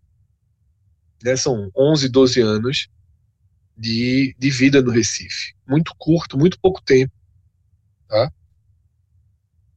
E, queira ou não, meio que quem ficou tentando defendê-la, além de quem estava diretamente envolvido na campanha, acabou sendo a ala mais extrema, porque no meio de Recife, de gente feia, tinha arma, né? Se fosse liberado armar arma, não sei o quê, para tirar nas pessoas, tinha é, um texto absurdo sobre empregadas domésticas, absurdo. E ela dizendo que o texto era ótimo, o texto não é dela, né? Ela fez só dizendo que ia, ia agora que não ia poder ter empregada por causa da, da PEC, ela ia ensinar o cachorro a abrir a ração sozinho, é um absurdo o que ela escreveu e ainda ratificou outro texto. Seja como for, ela percebeu que a candidatura dela estava indo para o colapso e foi para o tudo ou nada com Bolsonaro. E aí, Celso, na segunda-feira, saiu uma pesquisa do Ibope, tá, que teve coleta no sábado, domingo e segunda, ou seja, não pega o efeito inteiro da duelo dela com Bolsonaro. Cauê pode até comentar melhor isso, mas pega o primeiro efeito, tá? Seja como for, essa pesquisa foi muito ruim para ela. Ela que tinha ultrapassado Mendonça no Ibope, ela vencia Mendonça na última, na última pesquisa do Ibope por 16 a 13. Ela perdeu 4 pontos percentuais, voltou para a quarta posição e tem 12%. Isso no Ibope da última segunda-feira. Mendonça recuperou 4 pontos e foi para 17. Entrando num cenário de empate técnico com Marília Arraes. Marília Arraes também cresceu 3 pontos, foi para 21 né, tá a quatro pontos dele, mas aí é naquele limite da margem de erro de dois pontos. Né? Ela pode ter 19 e ele pode ter 19. Então isso é um empate técnico. E João também cresceu dois pontos, indo para 33. Todos crescem porque é a última semana e os indecisos né, vão, vão diminuindo, as pessoas vão escolhendo. Então todos cresceram e Patrícia teve uma considerável redução. Além do- da, da questão da redução, é, foi muito ruim para ela. As últimas pes- pesquisas estão sendo muito ruins para ela no outro ponto que é muito importante, que é a rejeição. Não, disparou. A- Ela saiu de rejeição 20 é- para 40. Exatamente, ela era, ela no início da campanha, ela era a menos conhecida, até por conta disso também era que tinha menos rejeição. Quando é, veio a questão das mensagens e tal, e a rejeição dela pulou 20 pontos, assim, foi muito rápido. Hoje, dos Eu quatro acho que o ponto de partida nem era 20, né? Era É, menos. exatamente, 20 já é era um menos, ponto. é, Exatamente, E intermediário. essa, essa rejeição, dos João, quatro. essa rejeição, ela ainda não traz nenhum reflexo sobre o apoio de Bolsonaro. Bolsonaro, né? É, Pode gente trazer, tá vendo tá? aí, Não. é, Veja, é o que eu falei, pode trazer. O campo foi sábado, domingo e É, mas muito no início ainda. Na próxima, no a gente vai início, ver. é, porque assim, eu acho que assim, é- ela dos quatro candidatos principais, ela é a mais que tem. Hoje, isso. ela é a que está em quarto lugar. Oi. É, só para só amarrar é, aquele, aquela outra questão ali, é, eu concordo, Fred, que tem um restinho ali, mas como quase dobrou, né? Como na verdade dobrou a rejeição, a gente sabe que está de fato a rejeição, essa, esse, essa rejeição massiva está atrelada a essa questão das mensagens. Né? A gente vai ver ainda os efeitos desse apoio de Bolsonaro. E a gente não sabe se vai diminuir de repente a rejeição ou se vai aumentar, né? É, nas Desculpa, próximas, era só na próxima, na, é, na é. próxima pesquisa. Porque assim, só para amarrar, o, o, o cenário é muito ruim para ela, porque ela volta, nas quatro principais candidatos, ela volta para o quarto lugar, em queda, e na rejeição ela é a primeira. Então, assim, é uma matemática, é uma equação muito desfavorável a ela. Ela é, no, no percentual de, de pontos, ela é a Ô, última João. e, e, e primeira na rejeição.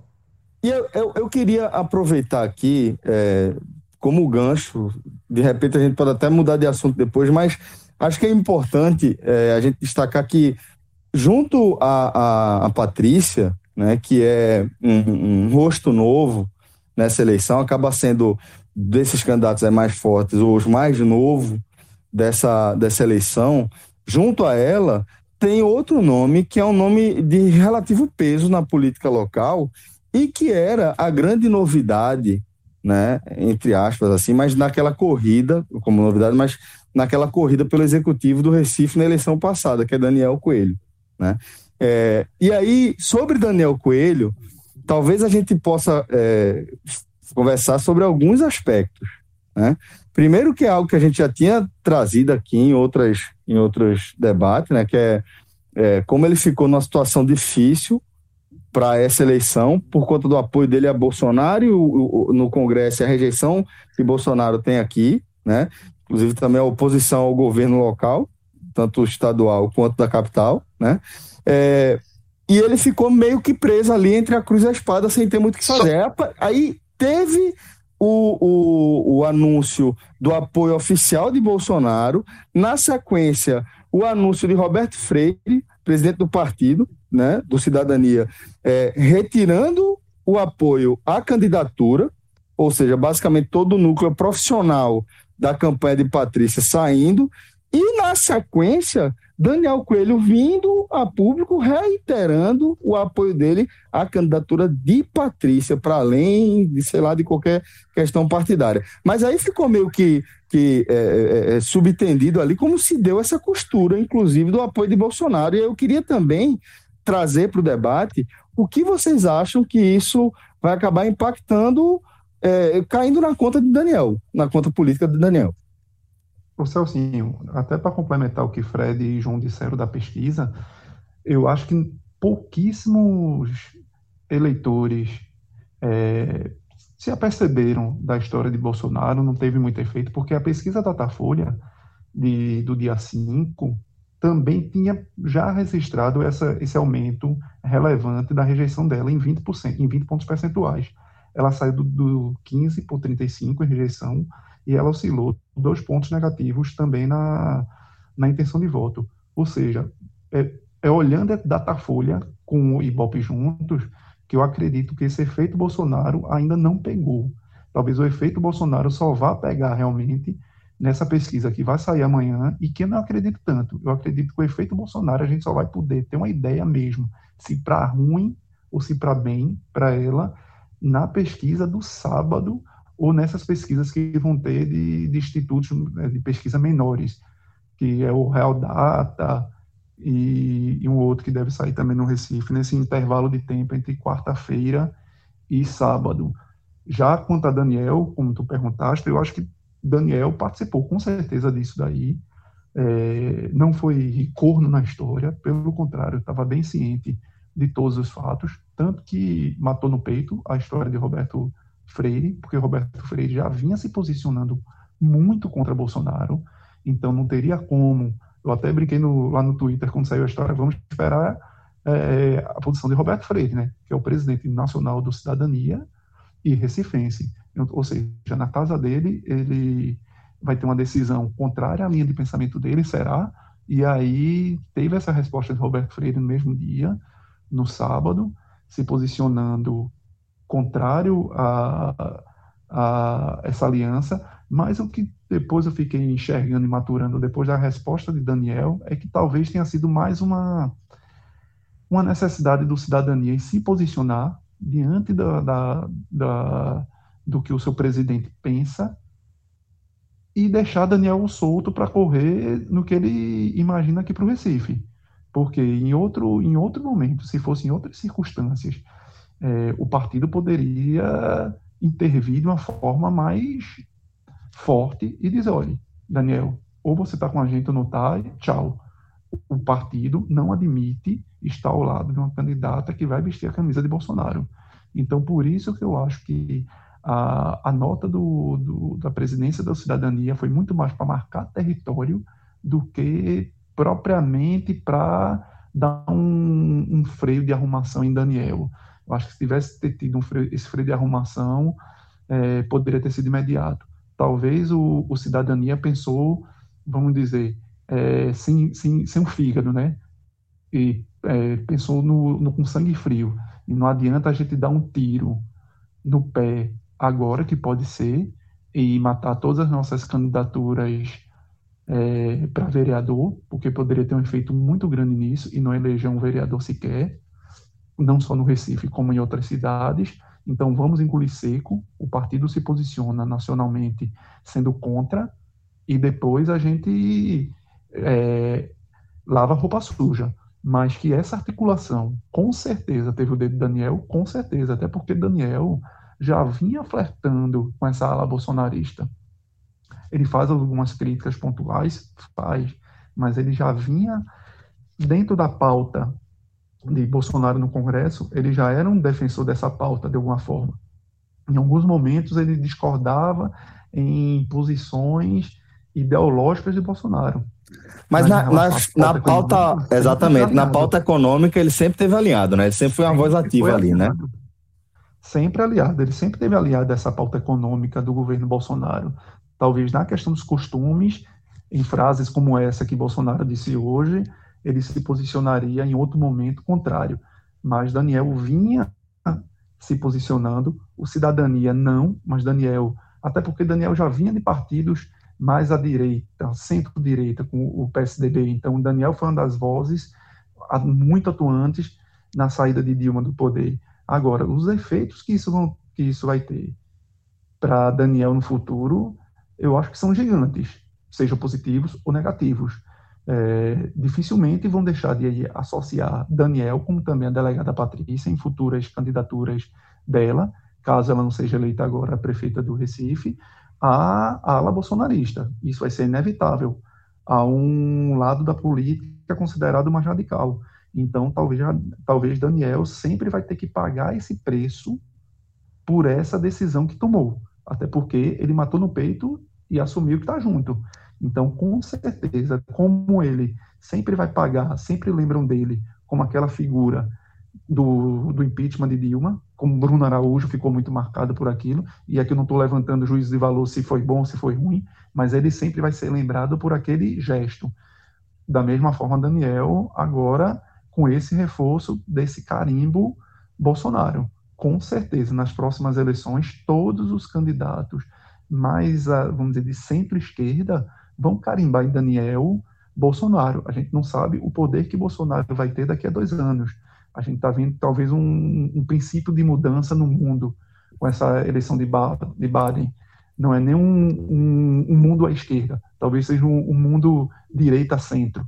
Então, talvez peça, peque para Daniel no futuro seja, seja uma, uma conta árdua para Daniel se o país, se o Brasil também mudar de direção nesse sentido. Uhum. É... Eu achei uma leitura péssima de Daniel, de momento, sabe? Também achei. É, eu acho que assim, ele apostou em Patrícia, teve duas chances de desertar e foi fiel, manteve. Só que assim, Daniel tinha um público, tinha um eleitorado. Tá? Eu mesmo já dei votos a Daniel. Eu já votei em Daniel mais de uma vez. Daniel era um, era um político do meu radar de voto. Fred, e... votei nele para vereador e para deputado, inclusive. Isso, ele era do meu radar de voto. E ele nunca mais vai ver o voto meu. Nunca mais. Nunca mais. Porque, para mim. Pode concluir, foi mal. Não, porque para mim, quem se aliou a Bolsonaro neste momento é mais grave do que quem se aliou a Bolsonaro em 2018. Muito mais, muito mais grave. Porque agora, quem, assim, quem agora não tem mais máscara, né? Não tem mais, mais muleta para se apoiar. Exatamente. Quem se aliou a Bolsonaro em 2018 e pulou do barco, como o próprio Daniel, que não se aliou, mas foi Bolsonaro no segundo turno, eu, eu deixaria para trás.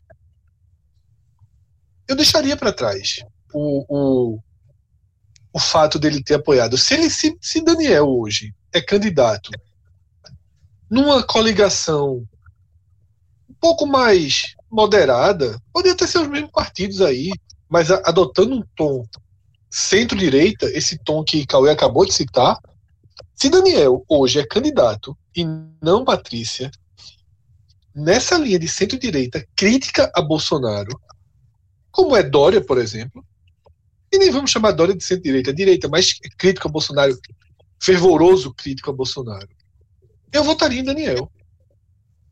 Eu votaria em Daniel. Mas agora, eu vi muita gente. Veja só, claro que é uma bolha. Mas os comentários no Twitter dele foram pau nele. Pau. Claro que talvez ele esteja numa transição. Ele esteja numa transição, ele vai abrir mão de um capital político que ele já tinha e tentar conquistar outro. É uma escolha bem.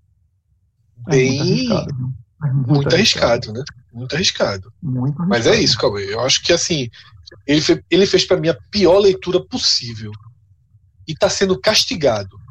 Porque depois desse apoio, Bolsonaro voltou a ser, como o Cássio falou, o ponto, ponto 50, né? Ponto 51, sei lá. De, de, de merda. Ponto 50 ponto 50. É porque nessa, nessa candidatura de Patrícia, ela conseguia agregar um público, um eleitorado heterogêneo. O, porque ela pegava o anti-PSB no estado, em Pernambuco, na capital, ela pegava o eleitor bolsonarista, porque ela flertava com, com aquilo ali sem dizer, era, era uma paquera, ficava ali. Você sabia que, que ela tinha. é, tinha um pouco do Bolsonaro, mas com um verniz humorista, mas sem poder, sem precisar cravar. Então, O que trouxe à tona foi, foi a- a- as, as- as- os posters, né, antigo. Foi isso que Exato. trouxe à tona isso aí, essa, essa veia. mas, mas deixava nela muito bem na fita, vamos dizer assim, para ir para o segundo turno, a questão do voto útil entre ela e Mendonça, porque a partir do momento que se via que Mendonça eh, não saía daquilo ali, estava estancado, e ela tinha uma, ainda projeção, antes dessa, dessa rejeição dela se tornar gigante, pular 20 pontos percentuais, então ela era o nome da direita com mais capacidade para ir para o segundo turno e ganhar o segundo turno para João. Se ela conseguisse, claro, passar a Marília Reis. O, o cenário desenhou isso durante um período. Desenhou Tá. total. Na segunda e na terceira pesquisa desenhou totalmente isso. Ela, ela era, com, ela era a maior ameaça a João Campos. Isso. E ela tinha um eleitor do, da Lava Jato, né, o, o lavajatista. Então ela Isso. tinha um, um público super heterogêneo, anti-PSB, que é grande aqui no estado, é grande na capital, um público a favor da Lava Jato, que também não é pequeno, é um público considerável, e que abraçava muito o Daniel nisso daí, estava junto com o Daniel, e tinha um público, mesmo ela sem pedir, de Bolsonaro, porque vinha naquele voto útil ali entre ela e Mendonça, de achar que, poxa, é mais Mendonça, mas na hora da dividida, talvez a gente vá na delegada, porque a delegada tem mais potencial de, de vencer. Então, ela tinha cristalizado ali três públicos que tinham condições. Claro, as- a- a- o, o que implodiu ela, provavelmente aquelas questões que do, do Facebook, e ela teve que procurar um fato novo. Nesse fato novo, ela saiu rasgando a turma que era Moro, né? O público dela de Moro. Ela saiu rasgando. Ela, eu acho que ela tentou, ela está fazendo uma conta de que eu vou trocar o público meu, que era de Moro, por um público que é Bolsonaro, devoto de Bolsonaro a partir do auxílio emergencial, e que é um público que talvez eu enxergue que tem um público desse público do auxílio emergencial que possa votar em João Campos, entendeu? Que, que fica meio alheio a essa questão. Ah, partido A, partido B, C, D, quem é direita e esquerda, isso na, naquela faixa, vamos dizer, de, da camada da sociedade, DE, por exemplo. Esse público não se apega muito a essas questões de ideologia política, partidária. Esse público vai na, na fidelidade do que ela acha. Então, talvez era um público João Campos, porque não enxergava alguém que fosse realmente legítimo em Bolsonaro, porque Bolsonaro não apertou a mão de ninguém até então no Recife, apesar dos fletes de, do Marco Aurélio, apesar dos fletes de Feitosa, apesar de Mendonça querer. Então, talvez era, um, era um- esse público agradecido por Bolsonaro pelo auxílio emergencial não enxergasse alguém para botar a mão. E talvez tivesse ido em João Campos por toda a história de familiar de João Campos. Então, talvez ela consiga algum tipo de migração de votos de João para ela. Mas o eleitor, o eleitor, vamos dizer, mais esclarecido politicamente de Bolsonaro, esse já estava decidido. Não precisava Bolsonaro dizer vote nela. Esse eleitor já estava possivelmente com ela no voto útil, ou para ela ou para Mendonça. Com essa queda É, da é- rejeição dela, mas ela teve que lançar a mão disso, de tipo, eu vou por tudo ou nada. Eu acho que. É, mais e, e esse tudo ou nada dela aí, Cauê, mas é o seguinte, o, o, o, o percentual na- nas pesquisas, a aprovação do- de Bolsonaro no Recife, a rejeição é muito alta do nome de Bolsonaro. 50% na última 50%. pesquisa. É, que é, é ruim ou péssimo, né? Avaliam como ruim ou péssimo. Então, assim, não é uma. é, Nessa troca aí que ela tá fazendo, eu não sei se vai ser muito vantajosa para ela, não. Era melhor o, o, o cenário anterior. Só que o cenário anterior foi implodido pela mensagem, né? Do Facebook. Exatamente. Ela tinha tudo para chegar. Ela procurou, na verdade, eu acho que aí foi o desespero de causa do, do fato novo. Tipo, se eu continuar aqui, eu perdi. Nessa eu perdi. Eu mesmo. Isso. Só que assim, Pra ela, eu acho que foi burrice dela, porque às vezes você tem que aceitar a derrota e colher É, visibilidade, né?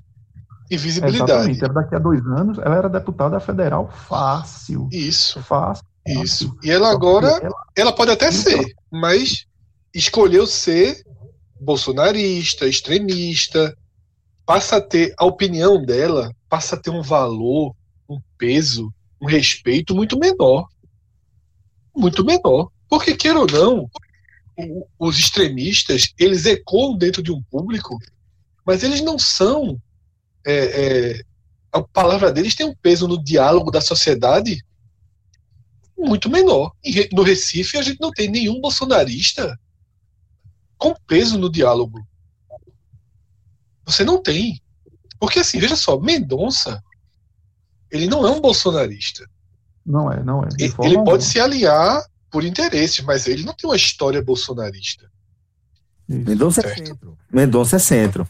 O novo centro, né? Era a Isso, antiga direita, isso. o novo centro. Isso, né? o novo centro. Subindo um degrauzinho aqui, né? A gente acaba tendo que focar em como vai, vai se desenhando essa briga aí pelo segundo turno, né? Que agora fica mais restrita nessa, nessa dupla sertaneja, ou é uma cantora, sei lá, não sei como descrever, Marília Mendonça, né? Marília Mendonça é muito bom. Ma- Ma- Marília Mendonça é muito bom. Mas tem essa polarização aí que meio que, que vale uma vaga no segundo turno, né? E aí a gente vê de forma muito clara a, a, o desenho de um, um- um- um- algo vinculado à centro-direita e algo mais vinculado à esquerda aqui, né? Marília como representante do PT. Bem esquerda. É, bem esquerda, né? Porque o centro-esquerda João. consegue, é, Muito consegue fechar com o João, né? Então ela é, É, a exatamente. Ela é, é esquerda, A esquerda raiz de Recife, né? É. Certo, certo, certo, certo, certo. Perfeito, Fred. E Na verdade, a ela é a esquerda é raiz e ainda tem os, os descontentes com já É porque- muito é tempo porque de gestão você sabe- PSB, né? a gente tá botando esquerda raiz, a gente exclui um espectro muito grande quando a gente che- chega ali no PT. Mas beleza, vamos, vamos seguir, porque é, quando você traz a esquerda mais clássica assim do Recife, fica, fica É realmente porque o fiel. por exemplo, apoia a Marília aqui. Então aqui pegou mesmo a É esquerda. mesmo, é, É. o PCdoB também, em escala nacional e aqui também. Mas, mas beleza, tranquilo. É, é uma boa definição. Na verdade, eu acho que a, a grande curiosidade é se for para um segundo turno João e Marília, em quem os candidatos Mendonça, por Essa é. exemplo, vai. Essa é, essa é. Essa é, essa é uma grande curiosidade que eu Vai tenho. Porque se que for, vai se ser, for, Ma- vai ser uma abstenção Marília, enorme, viu? É, se for, só, se for o Mendonça para o segundo turno, aí é muito claro que os votos de Marília vão todos, vão, a maioria deles vão para João. Isso é bem natural, esse fluxo. Agora, tendo João Campos, de um espectro político, um grupo político que já governa o Estado há muito tempo, centro-esquerda, e um outro grupo, e Marília, esquerda, os votos da direita estão perdidos aí.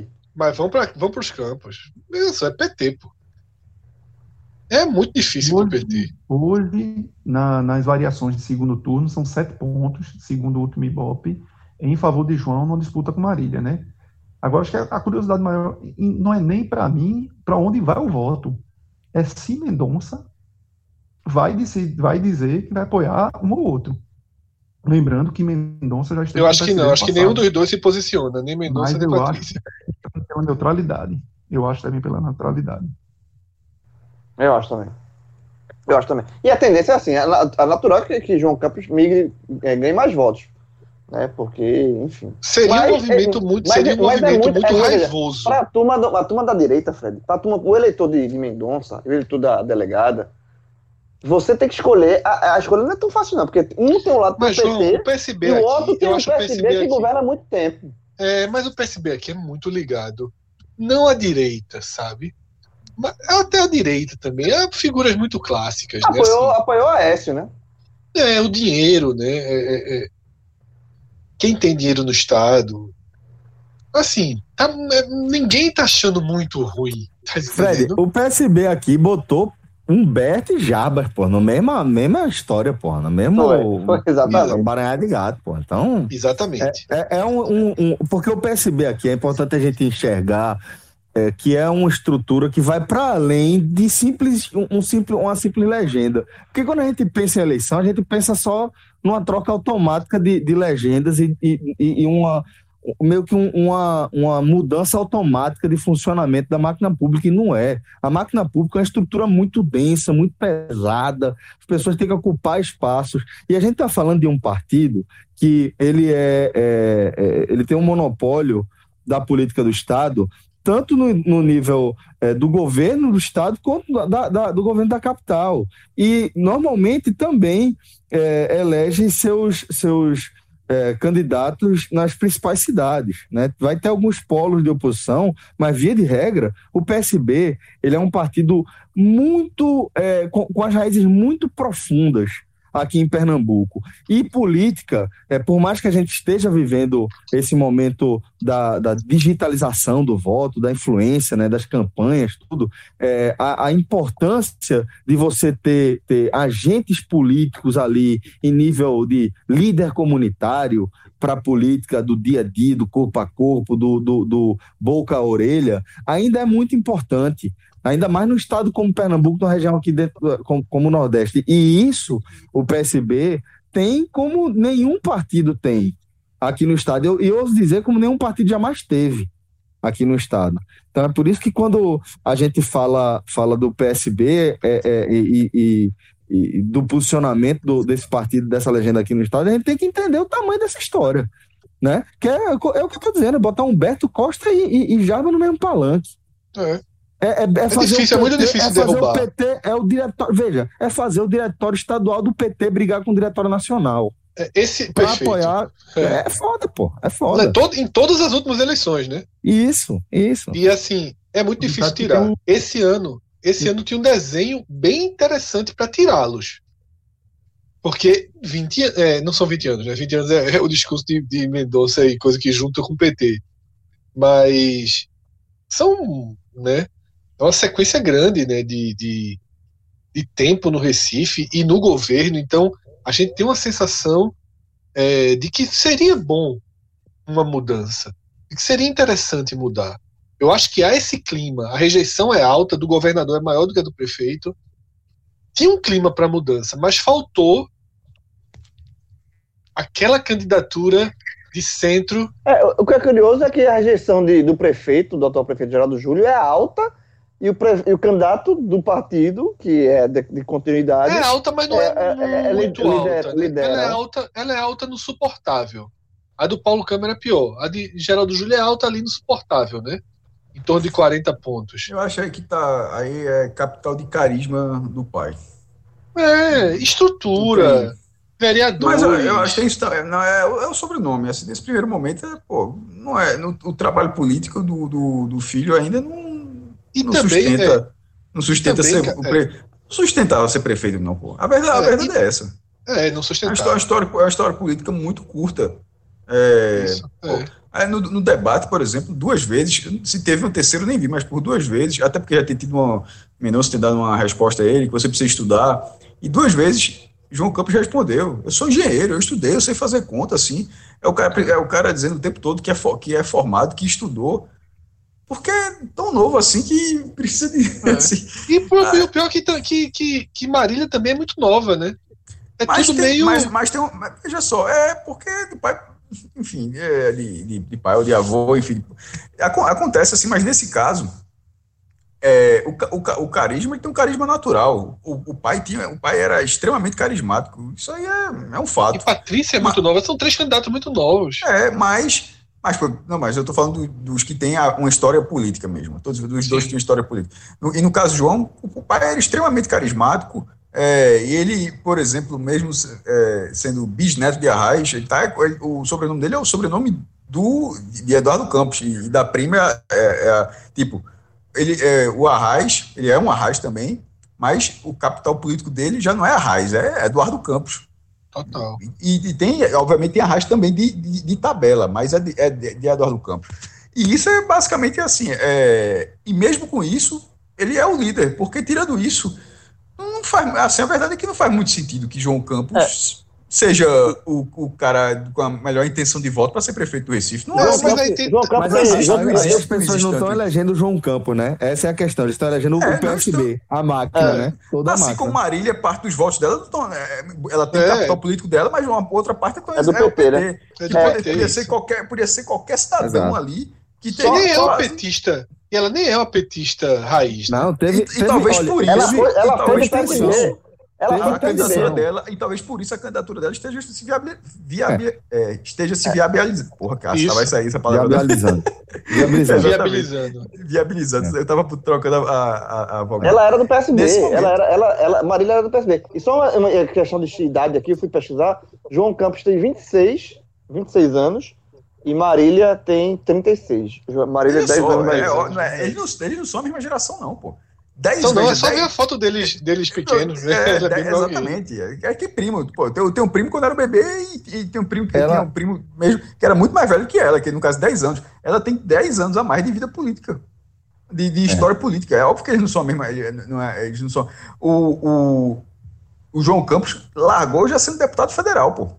Assim, Mais votado do Estado. Mais votado da história do Estado. 460 Inclusive, a, constru- 460 a candidatura foi construída para ser isso. Não, era, não bastava ser eleito, tinha que ser eleito com um recorde, justamente já pensando mais para frente, para que isso fosse uma base. Ó, esse é o esse ele largou como o cara mais votado da história, porque para ter João essa, Campos, essa João pra no, tetra, no, tetra, no Tetra ele tinha um ano, porra. É, então, mas assim, não tem problema nenhum, não. Eu lembro até, acho que foi, se eu não me engano, o recorde de, de deputado federal mais novo, acho que se eu não posso ter sido Volney Queiroz, acho que foi muito novo, 21, assim, uma coisa muito novo mesmo. Então, isso acontece, tem vereador com 18 anos, sei lá, mas é, não significa Executivo, também... né? Executivo é diferente, né? É, executivo mas diferente. nesse caso, exatamente, é, é, uma, é, uma, é uma situação diferente, é uma Mas situação de lá você é mais um, né? Você é mais um que você vai brigar pelo seu nicho, ok. não é uma prefeitura, não é sentido, questão né? do executivo, não. É um executivo de uma, de uma, prefe, de uma prefeitura de 1 milhão e 600 mil habitantes, de É. um centro, eco- de um dos principais centros econômicos, políticos, socioeconômicos da, regi da região, que é, integra a base de uma região metropolitana de 4 milhões de habitantes, porque assim, é, tanto é, o arco metropolitano do Recife, a- as políticas públicas são voltadas a partir do Recife também. É, e, e, e com o Recife sendo base disso, naturalmente. Então, você precisa de uma experiência, você precisa de uma base política, você precisa de, de diálogo. E, tu, e nesse caso dele, é, eu, eu entendo que seja tudo a partir de um partido. O, o uma base partidária dentro de Pernambuco é grande o suficiente para que ele tenha esse trânsito, mas não ele, ele especificamente. Não, não. É, as- Assim como Paulo Câmara é, e Geraldo Júlio, quando os dois entraram, eram du- duas indicações de Eduardo Campos, eram dois gestores que viraram políticos depois, mas assim, eram dois gestores que, teoricamente, já, eles, é, era, era uma relação contrária, eram dois caras que E só Geraldo dentro. virou político, né? Paulo É. Câmara continuou sendo um É. gestor e, assim, um político de bastidores. É importante. É, e um carisma fazer menor também. Política, infelizmente, a política tem que estar atrelada a carisma, assim, não é, o cara ser, é muito, é muito difícil. né? Para um carro É. executivo. o cara ser político sem carisma, assim, é um pouco, é, é bem, é bem difícil. Não tô falando de, uma forma geral. Então, mas eram caras que tinham um, um histórico de gestão e que foram puxados para a política. E como o Celso falou, um realmente virou político. Geraldo Júlio hoje é um político que até você acaba até esquecendo um pouco que ele era, que ele veio nessa figura. E Paulo Câmara não, ele fica parecendo que é o tempo todo é esse gestor. João Campos ele vai fazer essa uma relação inversa, que é completamente normal. O cara ser político e entrar na gestão é, é o, é o comum. Só que com a base muito pequena. Ele estudou, estu- estudou, como ele estudou, mas assim, é muito, eu acho muito pequeno. É, um- é uma liderança, tende a ser o prefeito, porque vence todos os candidatos no cenário de segundo turno, é o líder do primeiro turno, tende a ser tudo isso. Mas assim, é um pouco. É, qual é aquela palavra assim, né? De súdito, não, é de. De realeza mesmo. Assim, é, é o que passa. Que é um, é um candidato de realeza. Não, porque. Eu também acho, é, Cássio, que além de ser por família, né, por tudo, eu acho que existe um ponto, que é o que eu falei. O cenário e aquele crescimento de Patrícia sugeria isso. Era um cenário para uma derrota do PSB esse ano. Mas faltou a candidatura de centro-direita sem ter a imagem de Mendonça, que nunca foi bom de voto. Tá? Mendonça não é um vencedor de voto. Eu acho que, sobretudo, por em cargo, exemplo- sobretudo em cargo executivo. Isso.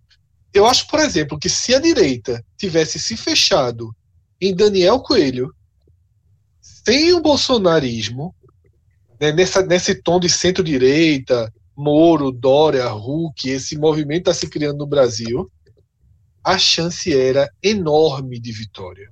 Enorme. Enorme. Mas a falta de articulação comprometeu. Tá? A falta de articulação comprometeu. Porque, para mim, tá, existe. É, eu vou falar aqui extremamente, de forma extremamente pessoal, por exemplo, mas eu acredito que não sou só eu.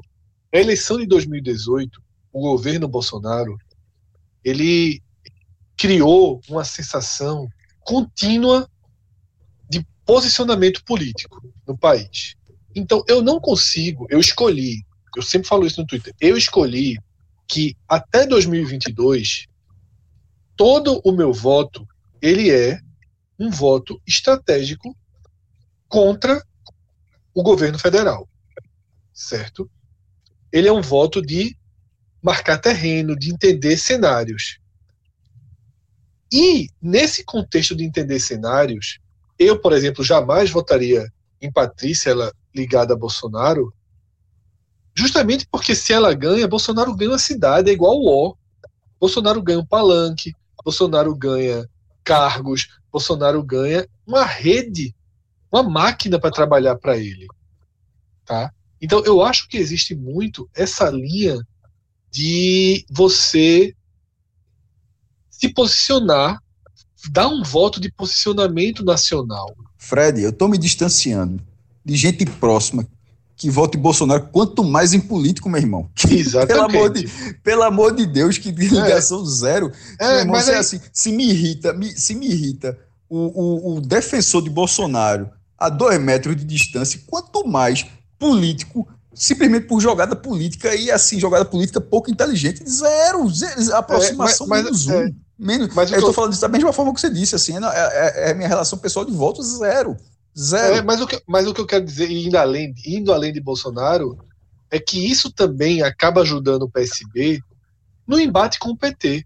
Porque eu também não quero, e aí de novo estou falando Fred, eu não quero que o Recife se torne uma máquina em prol de uma candidatura do PT, que eu acho que uma candidatura forte do PT em 2022 vai ser muito ruim para a ideia de tirar Bolsonaro do poder.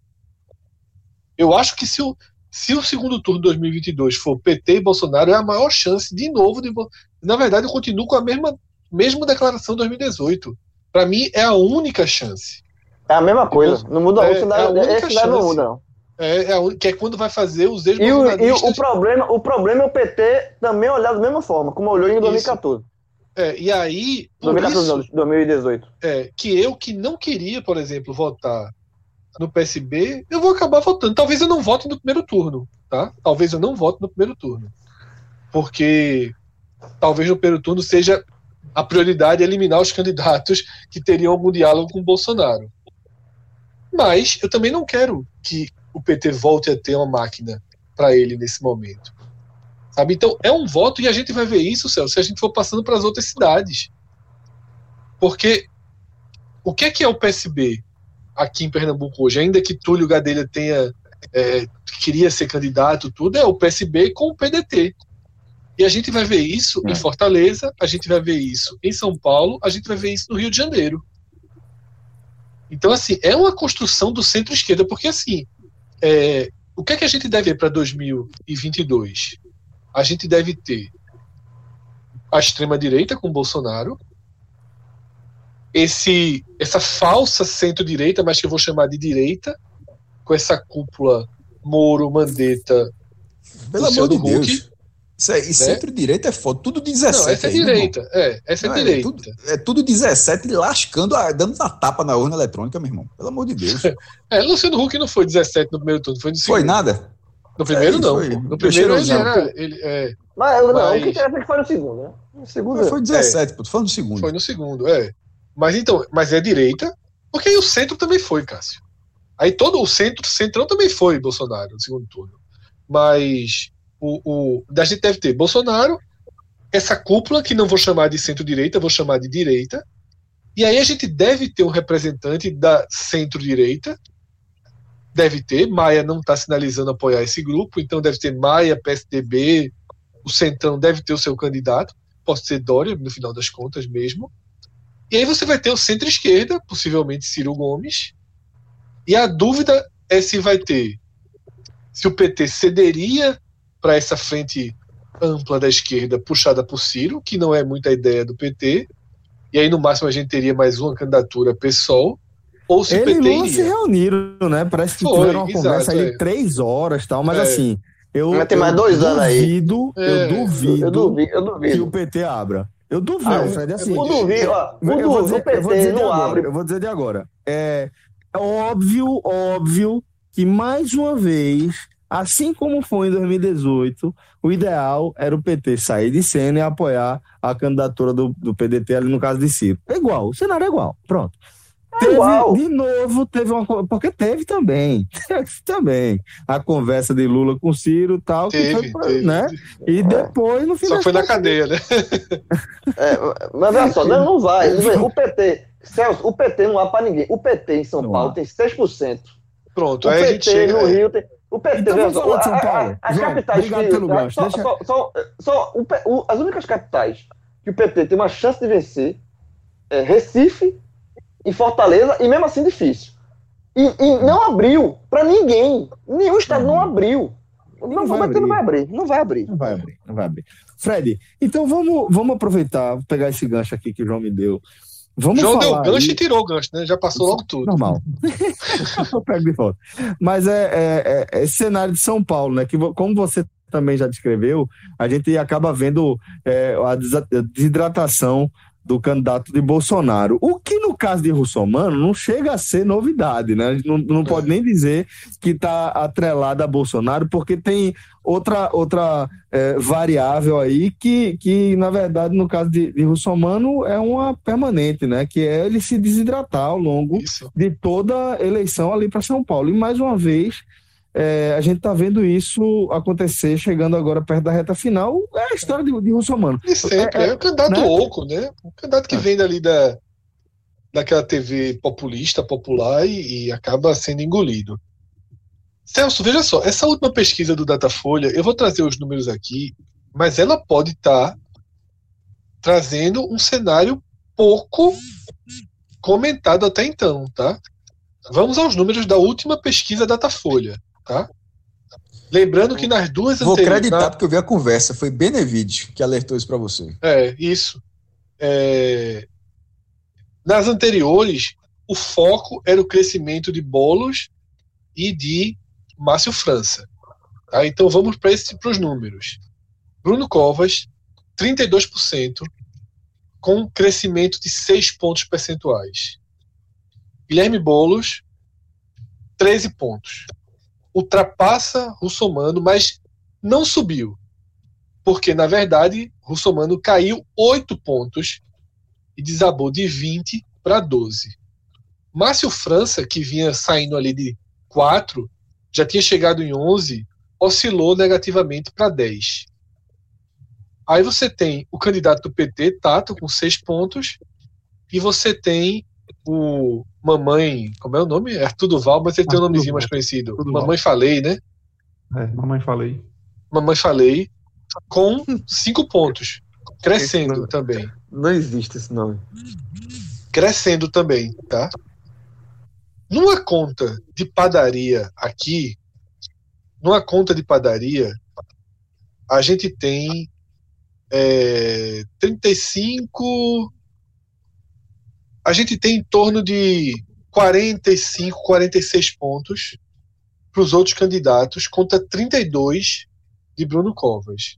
Ainda é uma margem muito grande. Mas eu começo a achar que existe um risco de uma migração de voto útil do próprio eleitor de Russomano, tá? Para Bruno Covas e até dos nanicos para Bruno Covas, para evitar uma- um segundo turno contra a candidatura de esquerda. Então, para mim, essa pesquisa, e como o Cássio falou, Benevides me alertou isso, e depois eu vi o próprio, o próprio Covas falando que não garante o segundo turno. Essa pesquisa, pela primeira vez, não sei se Cauê concorda, ela sinaliza uma chance de não ter segundo turno em São Paulo. Ela tem, ela anima muito o PSOL, mas também liga um alerta, né? Porque todos os candidatos de esquerda juntos não cresceram nenhum ponto na última pesquisa. Porque soma aí também, Fred, quando começa a guia eleitoral, queira ou não, quem está no governo, quem está na prefeitura, ele consegue também mostrar certas coisas que o dia a dia da população você não consegue enxergar, por mais que tenha os seus problemas. Então, você começa a mostrar um cartão de visitas e o eleitor começa, opa, tem isso, tem aquilo. E Covas, além de tudo, é um candidato que não tem tanto. não tem um, uma rejeição ao nome dele como tem Dória. Não é um cara que, que cria inimizades, não é um cara que é bocão.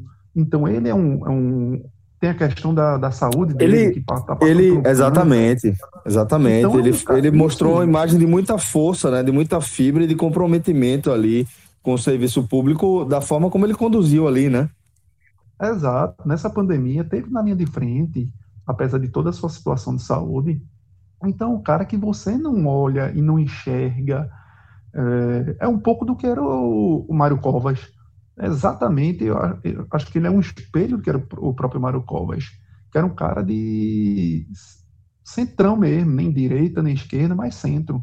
Então, talvez isso ajude ele a canalizar na hora de uma dividida do voto útil esses votos da direita com medo de uma aproximação de bolos e com medo de Márcio França, que é algo que ninguém sabe, né? É o cara que é de um partido à esquerda, PSB, mas que flerta com Bolsonaro. Então, quem é esse cara? É confiável? Não é confiável? É um cara que teve há pouco tempo no governo de São Paulo, mas também um que tenha baixíssimo conhecimento da população. Tanto que a rejeição dele também não era alta por conta disso. Ou seja, talvez essa canalização do voto, em vez de ir para Márcio França, o eleitor mais à direita esteja enxergando, ó, é melhor deixar covas aí do que criar um risco de bolos. Então vamos no voto útil para fechar logo no primeiro turno, como o Fred disse. É, mas mesmo se tiver segundo turno, é, Bruno Covas é muito favorito, porque esses, esses votos vão migrar naturalmente, se não migrarem já no primeiro turno, migram no segundo. É, Mas eu acho que caso, tá muito. o- a eleição de Bruno Contra Covas tá Márcio muito- França seria perigoso, viu, João? Sim, mas não é, mas assim. É, mas, nesse caso eu acho que Boulos, que é- é muito difícil. a, a ida É mais- de Boulos, a, a ida É, de ainda- Boulos ao segundo turno já é um, um- um passo gigantesco pro, é, pro perfil de Boulos, pro quadro, né, que é assim que se fala na política, pro quadro Guilherme Boulos. É um, é, é- é um político que de um partido um- um pequeno, que de uma candidatura ínfima conseguiu ir para o segundo turno da maior, da, da, da maior ma- cidade do Brasil. É, sei lá, 9, 10 milhões de eleitores, sei lá quantos milhões de eleitores São Paulo tem. É, é, o, maior, é, o, maior, é o colégio eleitoral do país disparado. E, de repente, um, um, um candi- candidato do, do PSOL, num- numa, cidade, numa cidade, capital de um estado, que só elege o PSDB, que teve um prefeito do PT e que não se reelegeu, onde e é, e é sempre o, o, o, perfil de partido é sempre semelhante ao cara de, de um pessoal quando pegar o segundo turno, ele pode até não, ser, não, se, não se reeleger, porque o, a projeção atual de um, de um segundo turno ele contra Covas é assim, é, é muito difícil de tirar. Mas essa presença dele colocaria ele como um quadro interessante para continuar é, Ele capitaliza incomodando, muito, porque Boulos é um cara articulado para incomodar, pelo menos em debate. É importante ter, ter- ter esse cara que, que incomoda o debate e, e, não, e, não, e não ser simplesmente a figura, a, o, aquele que ele já foi, essa figura, o cara que incomodava o debate, que está ali só para ser a tabelinha. Em algum momento ele vai deixar de ser a tabelinha. E vai ser a tabelinha. Não, ele está ali para incomodar, porque se você perder o seu, o seu voto, o seu capital político pode ir para aquele cara. Então, eu acho que, para quem gosta do quadro Guilherme Boulos, eu acho que a, a simples, a simples, entre aspas, participação dele no segundo turno, porque eu acho inglório a, a, a chance dele realmente virar prefeito de São Paulo, mas assim, a passar, uma- caso ele vá para o segundo turno, eu acho que ele sai bem satisfeito Concordo, já. Eu concordo, eu concordo. Eu acho que eu acho que Total, Guilherme e o PT não dá ele- apoio a ele- ele justamente para isso. Para que É, ele não isso, se capitalize faz- acima do PT. o, porque o PT quer sempre, o- quer, é, o PT quer sempre o protagonismo. E Boulos, ele se capitalizando para o segundo turno, ele, para mim, hoje, dos nomes de esquerda, é o nome que eu acho mais interessante, hoje. Sabe? Ele é, e Flávio Dini, são os dois, assim, que eu considero dois nomes com potenciais para liderar uma esquerda no Brasil, assim, sem o PT, sabe? Sem, sem, é, sem carregar o P- sem, sem ter o PT como protagonismo. É, eu acho Boulos um, um- E essa ida para o segundo turno eu concordo demais com a leitura de Cássio. João, Ah, é, ele, ele se capitaliza muito. Isso só para Vale dar o lembrar. número exato, foi até enquanto o João estava falando, o número exato de eleitores de São Paulo. São Paulo tem, é, arredondando, 9 milhões de eleitores. São um pouco mais, 10, 11 milhões de habitantes, é, 12, né? Mas o número de eleitores é 8 milhões 986.687. Só a quantidade de eleitores que, são, que a o município de São Paulo tem já é maior do que qualquer outra cidade do Brasil. Assim, é, o, Rio de, o Rio de Janeiro é abaixo, é abaixo disso, o município do Rio é muita coisa, pô.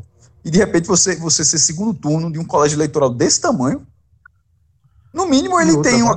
ele não- é porque ele vai, talvez vai querer continuar sendo o quadro de disputar a presidência para estar sempre ali. Isso é aquele candidatozinho que entra ali na, nos, nos debates dos- da, da, da candidatura à presidência, mas assim, ele, querendo ou não, com- sendo o segundo turno de um colégio eleitoral desse tamanho, na verdade ele é um E o deputado nome é muito federal novo, eleito né. Cássio? E o nome é muito novo. Boulos apareceu na eleição passada para presidente. Exatamente, por exemplo, mas coisa, eu É tô um querendo nome dizer, se é segundo turno agora, se ele for deputado federal, ele tem como perder, é assim, seria. Não, faz muito sentido, né? Que ele não seja eleito deputado em 2022. Um É chatinho repente, porque, porque ele seria sozinho para fazer um, uma vaga lá é difícil, mas eu acho que ele seria eleito, claro. Na verdade, esse movimento do PSOL, o pessoal aos poucos, aos poucos vai se consolidando, porque há quatro anos a gente teve esse fenômeno no Rio, né, com Marcelo Freixo. Isso. E aí Marcelo Freixo foi no turno com Crivella, foi uma campanha assim bem sentimental, assim do direita contra esquerda, aquela coisa bem no, no sentimentalismo de Ele tem uma rejeição de- absurda no Rio de Janeiro. O Freixo é um negócio maluco. E aí foi uma, foi uma guerra e Marcelo Freixo é, até teve a oportunidade de conversar com ele posteriormente aquilo e, e perguntando, por que você não vai tentar ser governador do, do Rio de Janeiro? Ele disse, olha, o, o pessoal precisa crescer no Congresso. Enquanto a gente não crescer no Congresso para ter dinheiro do fundo partidário e ter tempo de TV, para a gente, a partir daí, ter voz nos estados, ter voz nas capitais, a gente não vai andar porque a gente vai continuar sendo um patinho feio em termos de dinheiro para investimento e tempo de TV. Então, ele, esse discurso de Marcelo Freixo mostra um pouco o que, na linha de pensamento do pessoal, de que eles precisam crescer no parlamento para ter dinheiro e tempo de TV. Então, Boulos está marcando território aí, mas talvez daqui a dois anos, não sei se ele vai, será que ele vai ser um candidato à presidência da República sabendo que vai perder, ou será, será que não seria mais salutar para o próprio pessoal conseguir aumentar a sua bancada federal em São Paulo? Então, muitas vezes você se sacrifica em certas missões em nome de algo maior do partido. Bom, já que a gente está falando de Freixo aí, vamos focar também nessa reta final é, das eleições do Rio de Janeiro, com Crivella, é, enfim, acontecendo o que se esperava a partir da, da, da gestão que ele teve, né? Terrível, que coisa, velho, lamentável que aconteceu com o Rio de Janeiro durante a gestão de Crivella.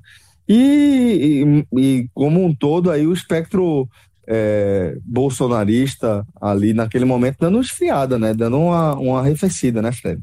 Isso, né? Eduardo Paes manteve a ponta, né, de, desde o início da, da campanha. Eduardo Paes hoje tem 33 pontos, está garantido no segundo turno. E Crivella foi caindo, caindo, caindo, até oscilou positivamente nessa pesquisa. Passou de 14 para 15. E está numa condição de completo empate com Marta Rocha, né, que é uma candidata do PDT nessa linha que eu falei, né, PSB, PDT, no Recife, em São Paulo, no Rio, e a gente vai falar em Fortaleza, é, e ela se capitalizou, ela conseguiu crescer dentro da campanha, passou Benedita da Silva, que ficou com nove pontos, e assim como em São Paulo, tá, o PT poderia ajudar a ter uma candidatura mais à esquerda no segundo turno.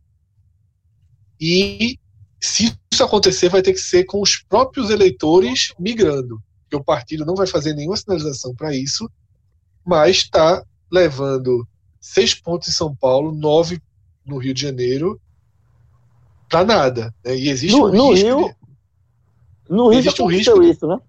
já aconteceu, né? Com, justamente na de Freixo. né? Freixo.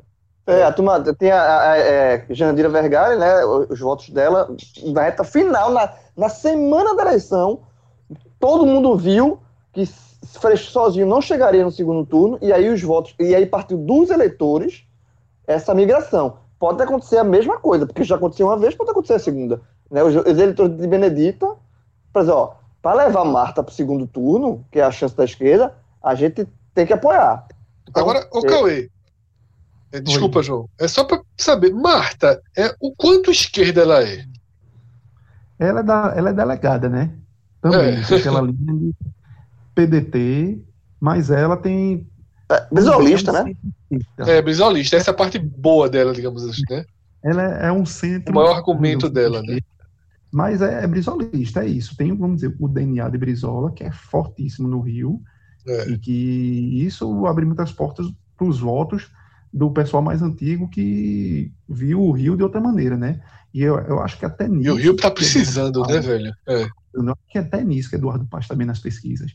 Porque, queira ou não queira, quando você olha Eduardo Paes, por mais é, supostos envolvimentos que ele possa ter tido, que se coloca nas costas dele, de todas as corrupções no Rio de Janeiro também, junto com Sérgio Cabral e tudo, mas se, se olha, o, o, o grande boom do Rio de Janeiro era Eduardo Paes prefeito, né?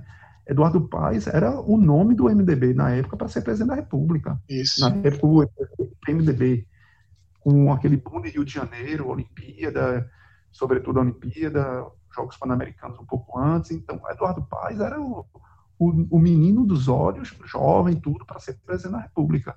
Só que aí começou a ser implodido com o próprio Rio de Janeiro, né? Com Sérgio Cabral, que foi saindo puxando tu- todos os, os fios. Então, Eduardo Paes, eu vejo aí, talvez nessa, nessa, nesse cenário, como talvez o Carioca enxergando, tipo, foi o cara que na época, pelo menos, a gente estava bem. Mas a, a, chance de, da pegada Marta Rocha crescer aí e ir para o segundo turno nessa briga, aí vira a página totalmente. Eu não sei como se posicionariam os bolsonaristas, como é que iriam lá, possivelmente com Eduardo Paes. Não sei se Eduardo Paes vai querer esse tipo de aproximação, já que Eu acho que, é, ele que ele não vai querer, não. É. Ele vai, vai pegar sem, sem se comprometer. Exato. Então, talvez seja algo meio que intrínseco do eleitor de Bolsonaro não ter onde escolher e ir ali em Eduardo Paes para não ter que ir na delegada. Mas eu também não. Assim, é um, é um voto meio incerto nesse segundo turno no Rio, se a delegada conseguir, viu? O, o desafio dela é reverter esses votos de Benedita da Silva nessa reta É, final do voto né? A projeção dela no segundo turno é boa, é a única que equilibra, né, com o Paz. Exato. Ah, E, e esse, esses últimos, essas últimas pesquisas têm ajudado ela no fato de Benedita não estar crescendo também. Então não coloca o eleitor na dúvida, né? O problema é quando o eleitor está na dúvida acreditando que o seu candidato ainda pode. Aí o cara vai em Benedita com medo de, ah, ela tem chance. Como Benedita estacionou, talvez esse voto útil do petista, de quem, de quem vota em Benedita, possa realmente migrar para Marta, já que hoje a diferença tem cinco pontos percentuais. Tudo bem que é dentro da margem de erro, de três para lá e três para cá. Mas já é uma diferença substancial e de enxergar, olha, se tiver que passar Crivella, vai ser Marta. Então vamos nela. Então talvez o olhar da, da esquerda carioca, de quem imagina que seja para até tirar a Crivella do segundo turno, seja nesse sentido. Cauê, eu li uma análise é, essa- hoje, na verdade, que há uma perspectiva de muita movimentação de voto no Brasil todo essa semana. Porque foi uma eleição, uma campanha muito fria e que a partir de agora, né, pela proximidade natural, as pessoas vão se interar mais e há um risco, há uma possibilidade de muita mudança, de muita movimentação, porque justamente vão fazer escolhas, né? Então, talvez a gente tenha sinalizações aí nas últimas pesquisas já com essas mudanças, e as pesquisas também estão correndo o risco de ter aquele aquele efeito, ah, a pesquisa erra, porque, de Exato. acordo com, com os Porque- especialistas, há o cenário está instável, porque agora é que as pessoas começaram a prestar atenção. E a gente vai ter um debate na Globo, né? Acho que quinta-feira. Não sei se quinta ou É sexta-feira. É, Acho que é o- o- sexta-feira, né? Quinta é jogo do Brasil, sexta-feira. Não tem indo para Recife. É insano. A primeira vez que eu me lembro na história Não, nunca teve. não tem debate, não, é. tem, não tem um debate. O, agora, o o- e assim, é foi uma eleição diferente por conta da pandemia. E detalhe, e na reta final, que é quando normalmente se, se tem uma carga muito forte de corpo a corpo, de campanha na rua, por conta da pandemia, o, o TSE suspendeu em várias Não, cidades. só aqui né? no Brasil, ou só no Recife, né? É, suspendeu, então. Assim, mas, mas isso mas, assim, só aqui? Foi só aqui? Só no aqui. Foi o TRE. Ah, O TSE então- apenas, o Eu- TSE apenas eu- confirmou. Ah, eu pensava que tinha sido em mais, em mais capitais, não só no Recife.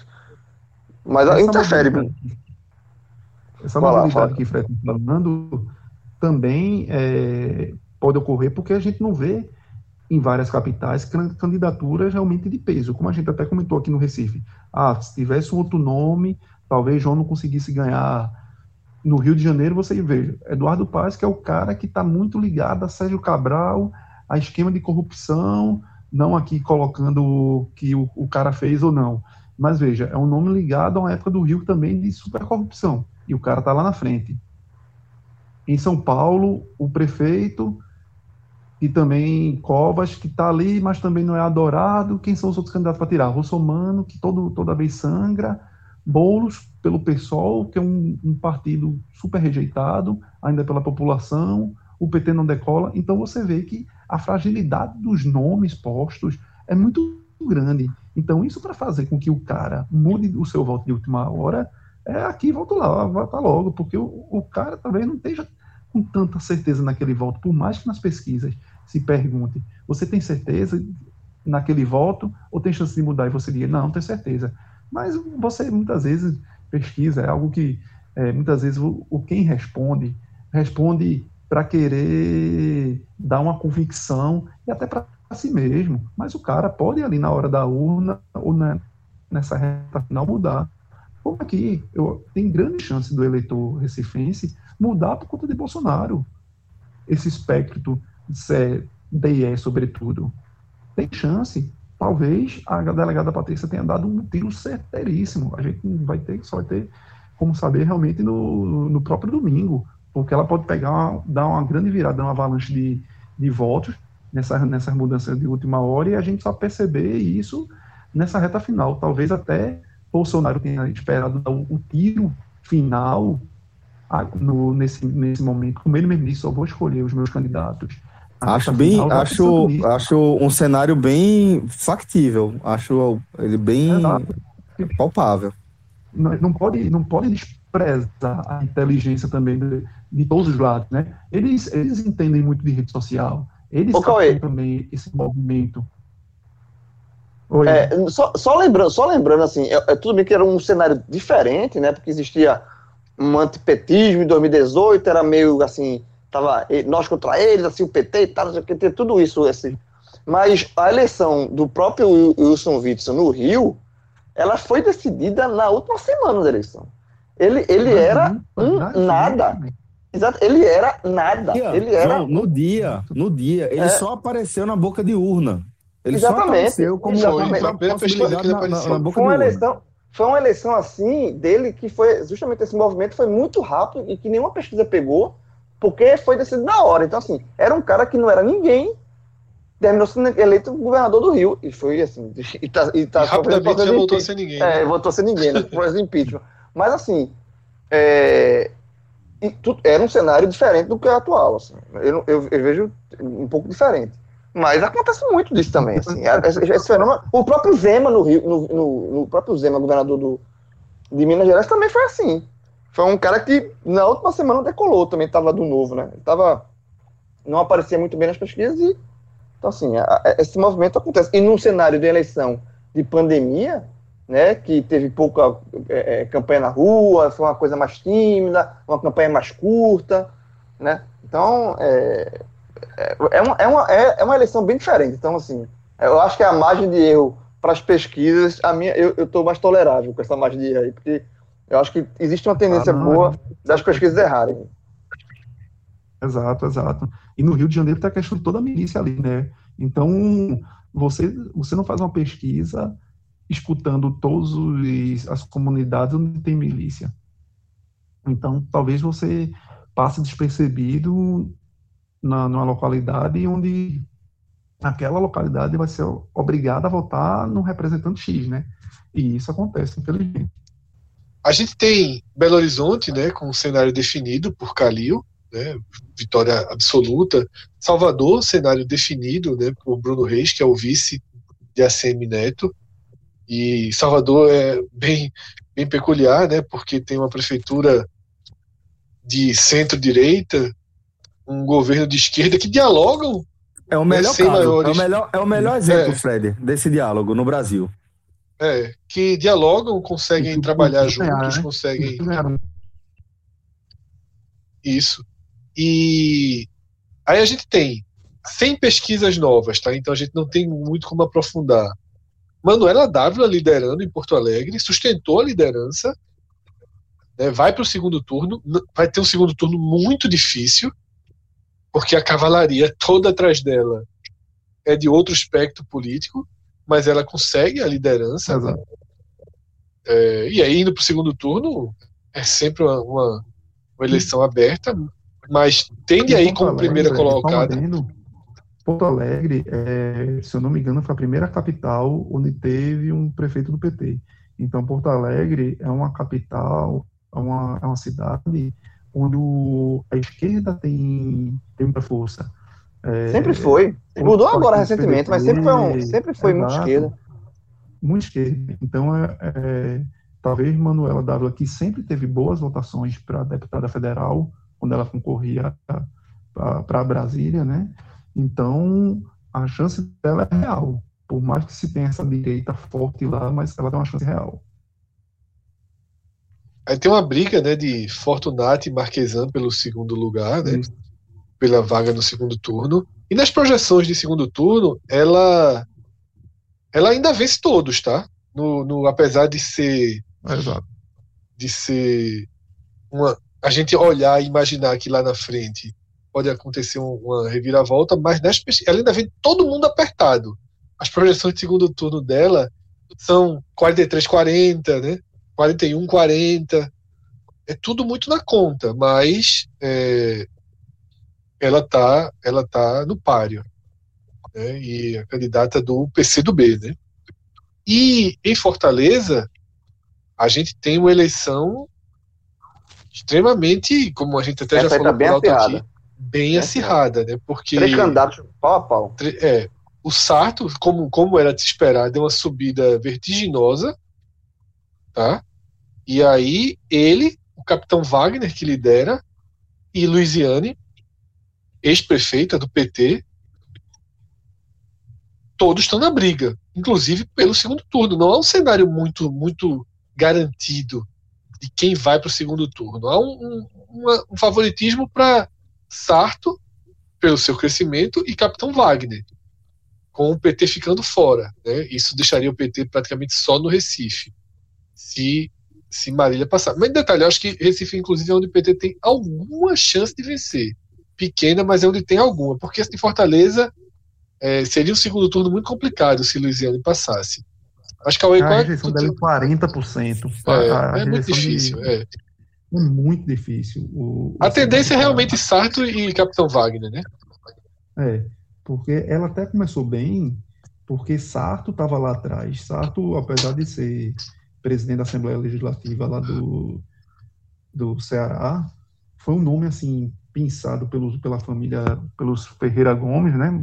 Ciro Gomes e Cid Gomes, de última hora para tentar continuar com a cadeira na prefeitura de E mostra a Fortaleza. força desses caras lá, né? Também, né? É. Outra, Fortaleza, é, eu acho que é, é a capital que está se mostrando com esse, esse divisionismo nacional mais concretamente. Sarto, Ciro Gomes, PT, PDT, Luiziane, PT, Lula, inclusive ele apareceu no guia de Luiziane, pe- pedindo voto para ela, tudo, e o capitão Wagner, que teve, primeiro foi apontado por Bolsonaro como a frase que ele disse, tem um, tem um capitão lá em Fortaleza, e agora é, Sérgio Moro, que também gravou um vídeo para o capitão. Então, é, é um nome bem mais à direita. Então, esses, vamos dizer que os, os espectros políticos nacionais estão realmente bem enraizados nessa eleição lá de Fortaleza. O capitão Wagner, desde o início, começou bem e estacionou por ali, parou de subir. Luiziane começou também ali na, como se fosse na, na briga com o Capitão Wagner, mas estacionou e terminou começando a cair, até porque o Sarto, o Dr. Sarto, começou a subir. Então ele hoje, o favoritismo, vamos dizer assim, de alguma forma, para estar no segundo turno é dele, e a disputa aí Wagner com o Capitão Wagner com Luiziane, mas não vai ser fácil, porque realmente a rejeição de Luiziane é gigante. E a de, e, e a de Sato, e a de Sato é bem pequena. Assim, É lá embaixo, é lá embaixo. É 15%, 15%. A Luiziana tem 38% de rejeição, Capitão Wagner tem 36% de rejeição e o Sarto tem 15%. Então, vai só, é um, é, um, é um cara é um, que está na intenção de voto, está liderando em crescimento e com a menor rejeição. É um cenário que era muito, era, trazendo de novo para Recife, era o que Patrícia tinha, né? da de delegada. Exato. É, da delegada. Só Agora, só que lá, lá Sarto tem, mante- manteve isso, né? É, e o engraçado é que ele não é como Patrícia, que é uma novidade na política. O cara é presidente da Assembleia Legislativa, já está no quinto, quarto, quinto, sexto mandato consecutivo. Então era o cara que, vamos dizer, tinha algum nome. Não era, não era para partir de uma rejeição tão, tão pequena como ele partiu. Mas aí também a força dos Gomes e, e também o, o prefeito Roberto Cláudio, o PSB, fez um meio com a troca aqui com o Recife, vale lembrar, né? Túlio retirou a candidatura, Fortaleza estava no jogo dessa, dessas trocas, porque aí o, o PSB ficou como vice na candidatura de, de Sarto lá em Fortaleza. O atual prefeito Roberto Cláudio é do PSB, mas tem alinhamento completo com a família Gomes. E o próprio governador do, do Ceará, Camilo, petista, mas é, não está fazendo campanha para Luiziane porque tem toda a afinidade política também com os Gomes. Então ele meio que se colocou fora da, da disputa sem poder botar o dedo em ninguém, mas por trás todo mundo sabe que na verdade ele está é, a favor do, da candidatura do Sarto. Então a chance do Sarto seguir adiante é grande. Agora resta saber se no segundo turno como vai ser essa disputa, vamos dizer, esquerda, Ciro Gomes, direita, Bolsonaro e Sérgio Moro lá, né? Capitão Wagner disputou a última candidatura, a última é, eleição à prefeitura lá de Fortaleza, perdeu para o atual prefeito Roberto Cláudio, mas perdeu numa briga bem disputada. Então não é uma não é uma disputa fácil que a gente possa cravar um vencedor. A gente pode imaginar que o segundo turno hoje encaminha-se muito para Wagner com Sarto, mas no segundo turno é totalmente em aberto. Massa, Cauê. É, olha, antes de, de a gente fechar aqui o programa, queria que, que você apresentasse aí para a turma que ainda não conhece, né, ainda não colocou no radar, tá dando esse vacilo sobre esse projeto que você tá tocando, que é o Nordeste Hub, velho.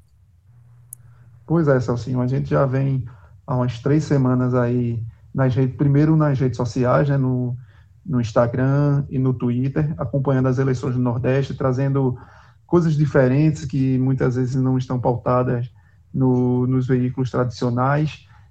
E fazendo análise de todas essas pesquisas que aparecem, também de todo o cenário das capitais, também fazendo um, uma análise até mais profunda sobre PSDB, o, Bolsonar, o bolsonarismo no Nordeste, o PT no Nordeste, já vislumbrando 2022, e aí a gente também está programando uma, uma grande cobertura diante das nossas possibilidades no domingo, nas redes sociais também, com uma live e com podcast também, e a gente espera que todos que já acompanham de alguma forma vocês aí no, no Agamenon, no 45, também possam compartilhar e assistir com a gente e debater um pouco sobre política, que é tão importante, né?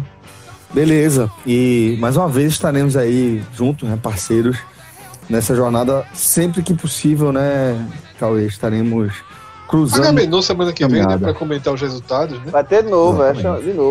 de novo. Já tá firme e forte por aqui. Não, É. nesse momento, nesse momento estamos. Não, eu, eu particularmente não tô tão forte nem forte, não. Eu tô aqui, três da manhã, quase três da manhã. Tô mais pra lá do que pra cá. Mas cheguei a. É quase isso. É. Quase isso. Vamos embora. Pois bem, senhores, vamos fechar aqui mais um Agamenon. Obrigado demais pela resenha, sempre massa. Tava com saudade dessa, dessa nossa conversa. Forte abraço a todos e até a próxima. Tchau, tchau.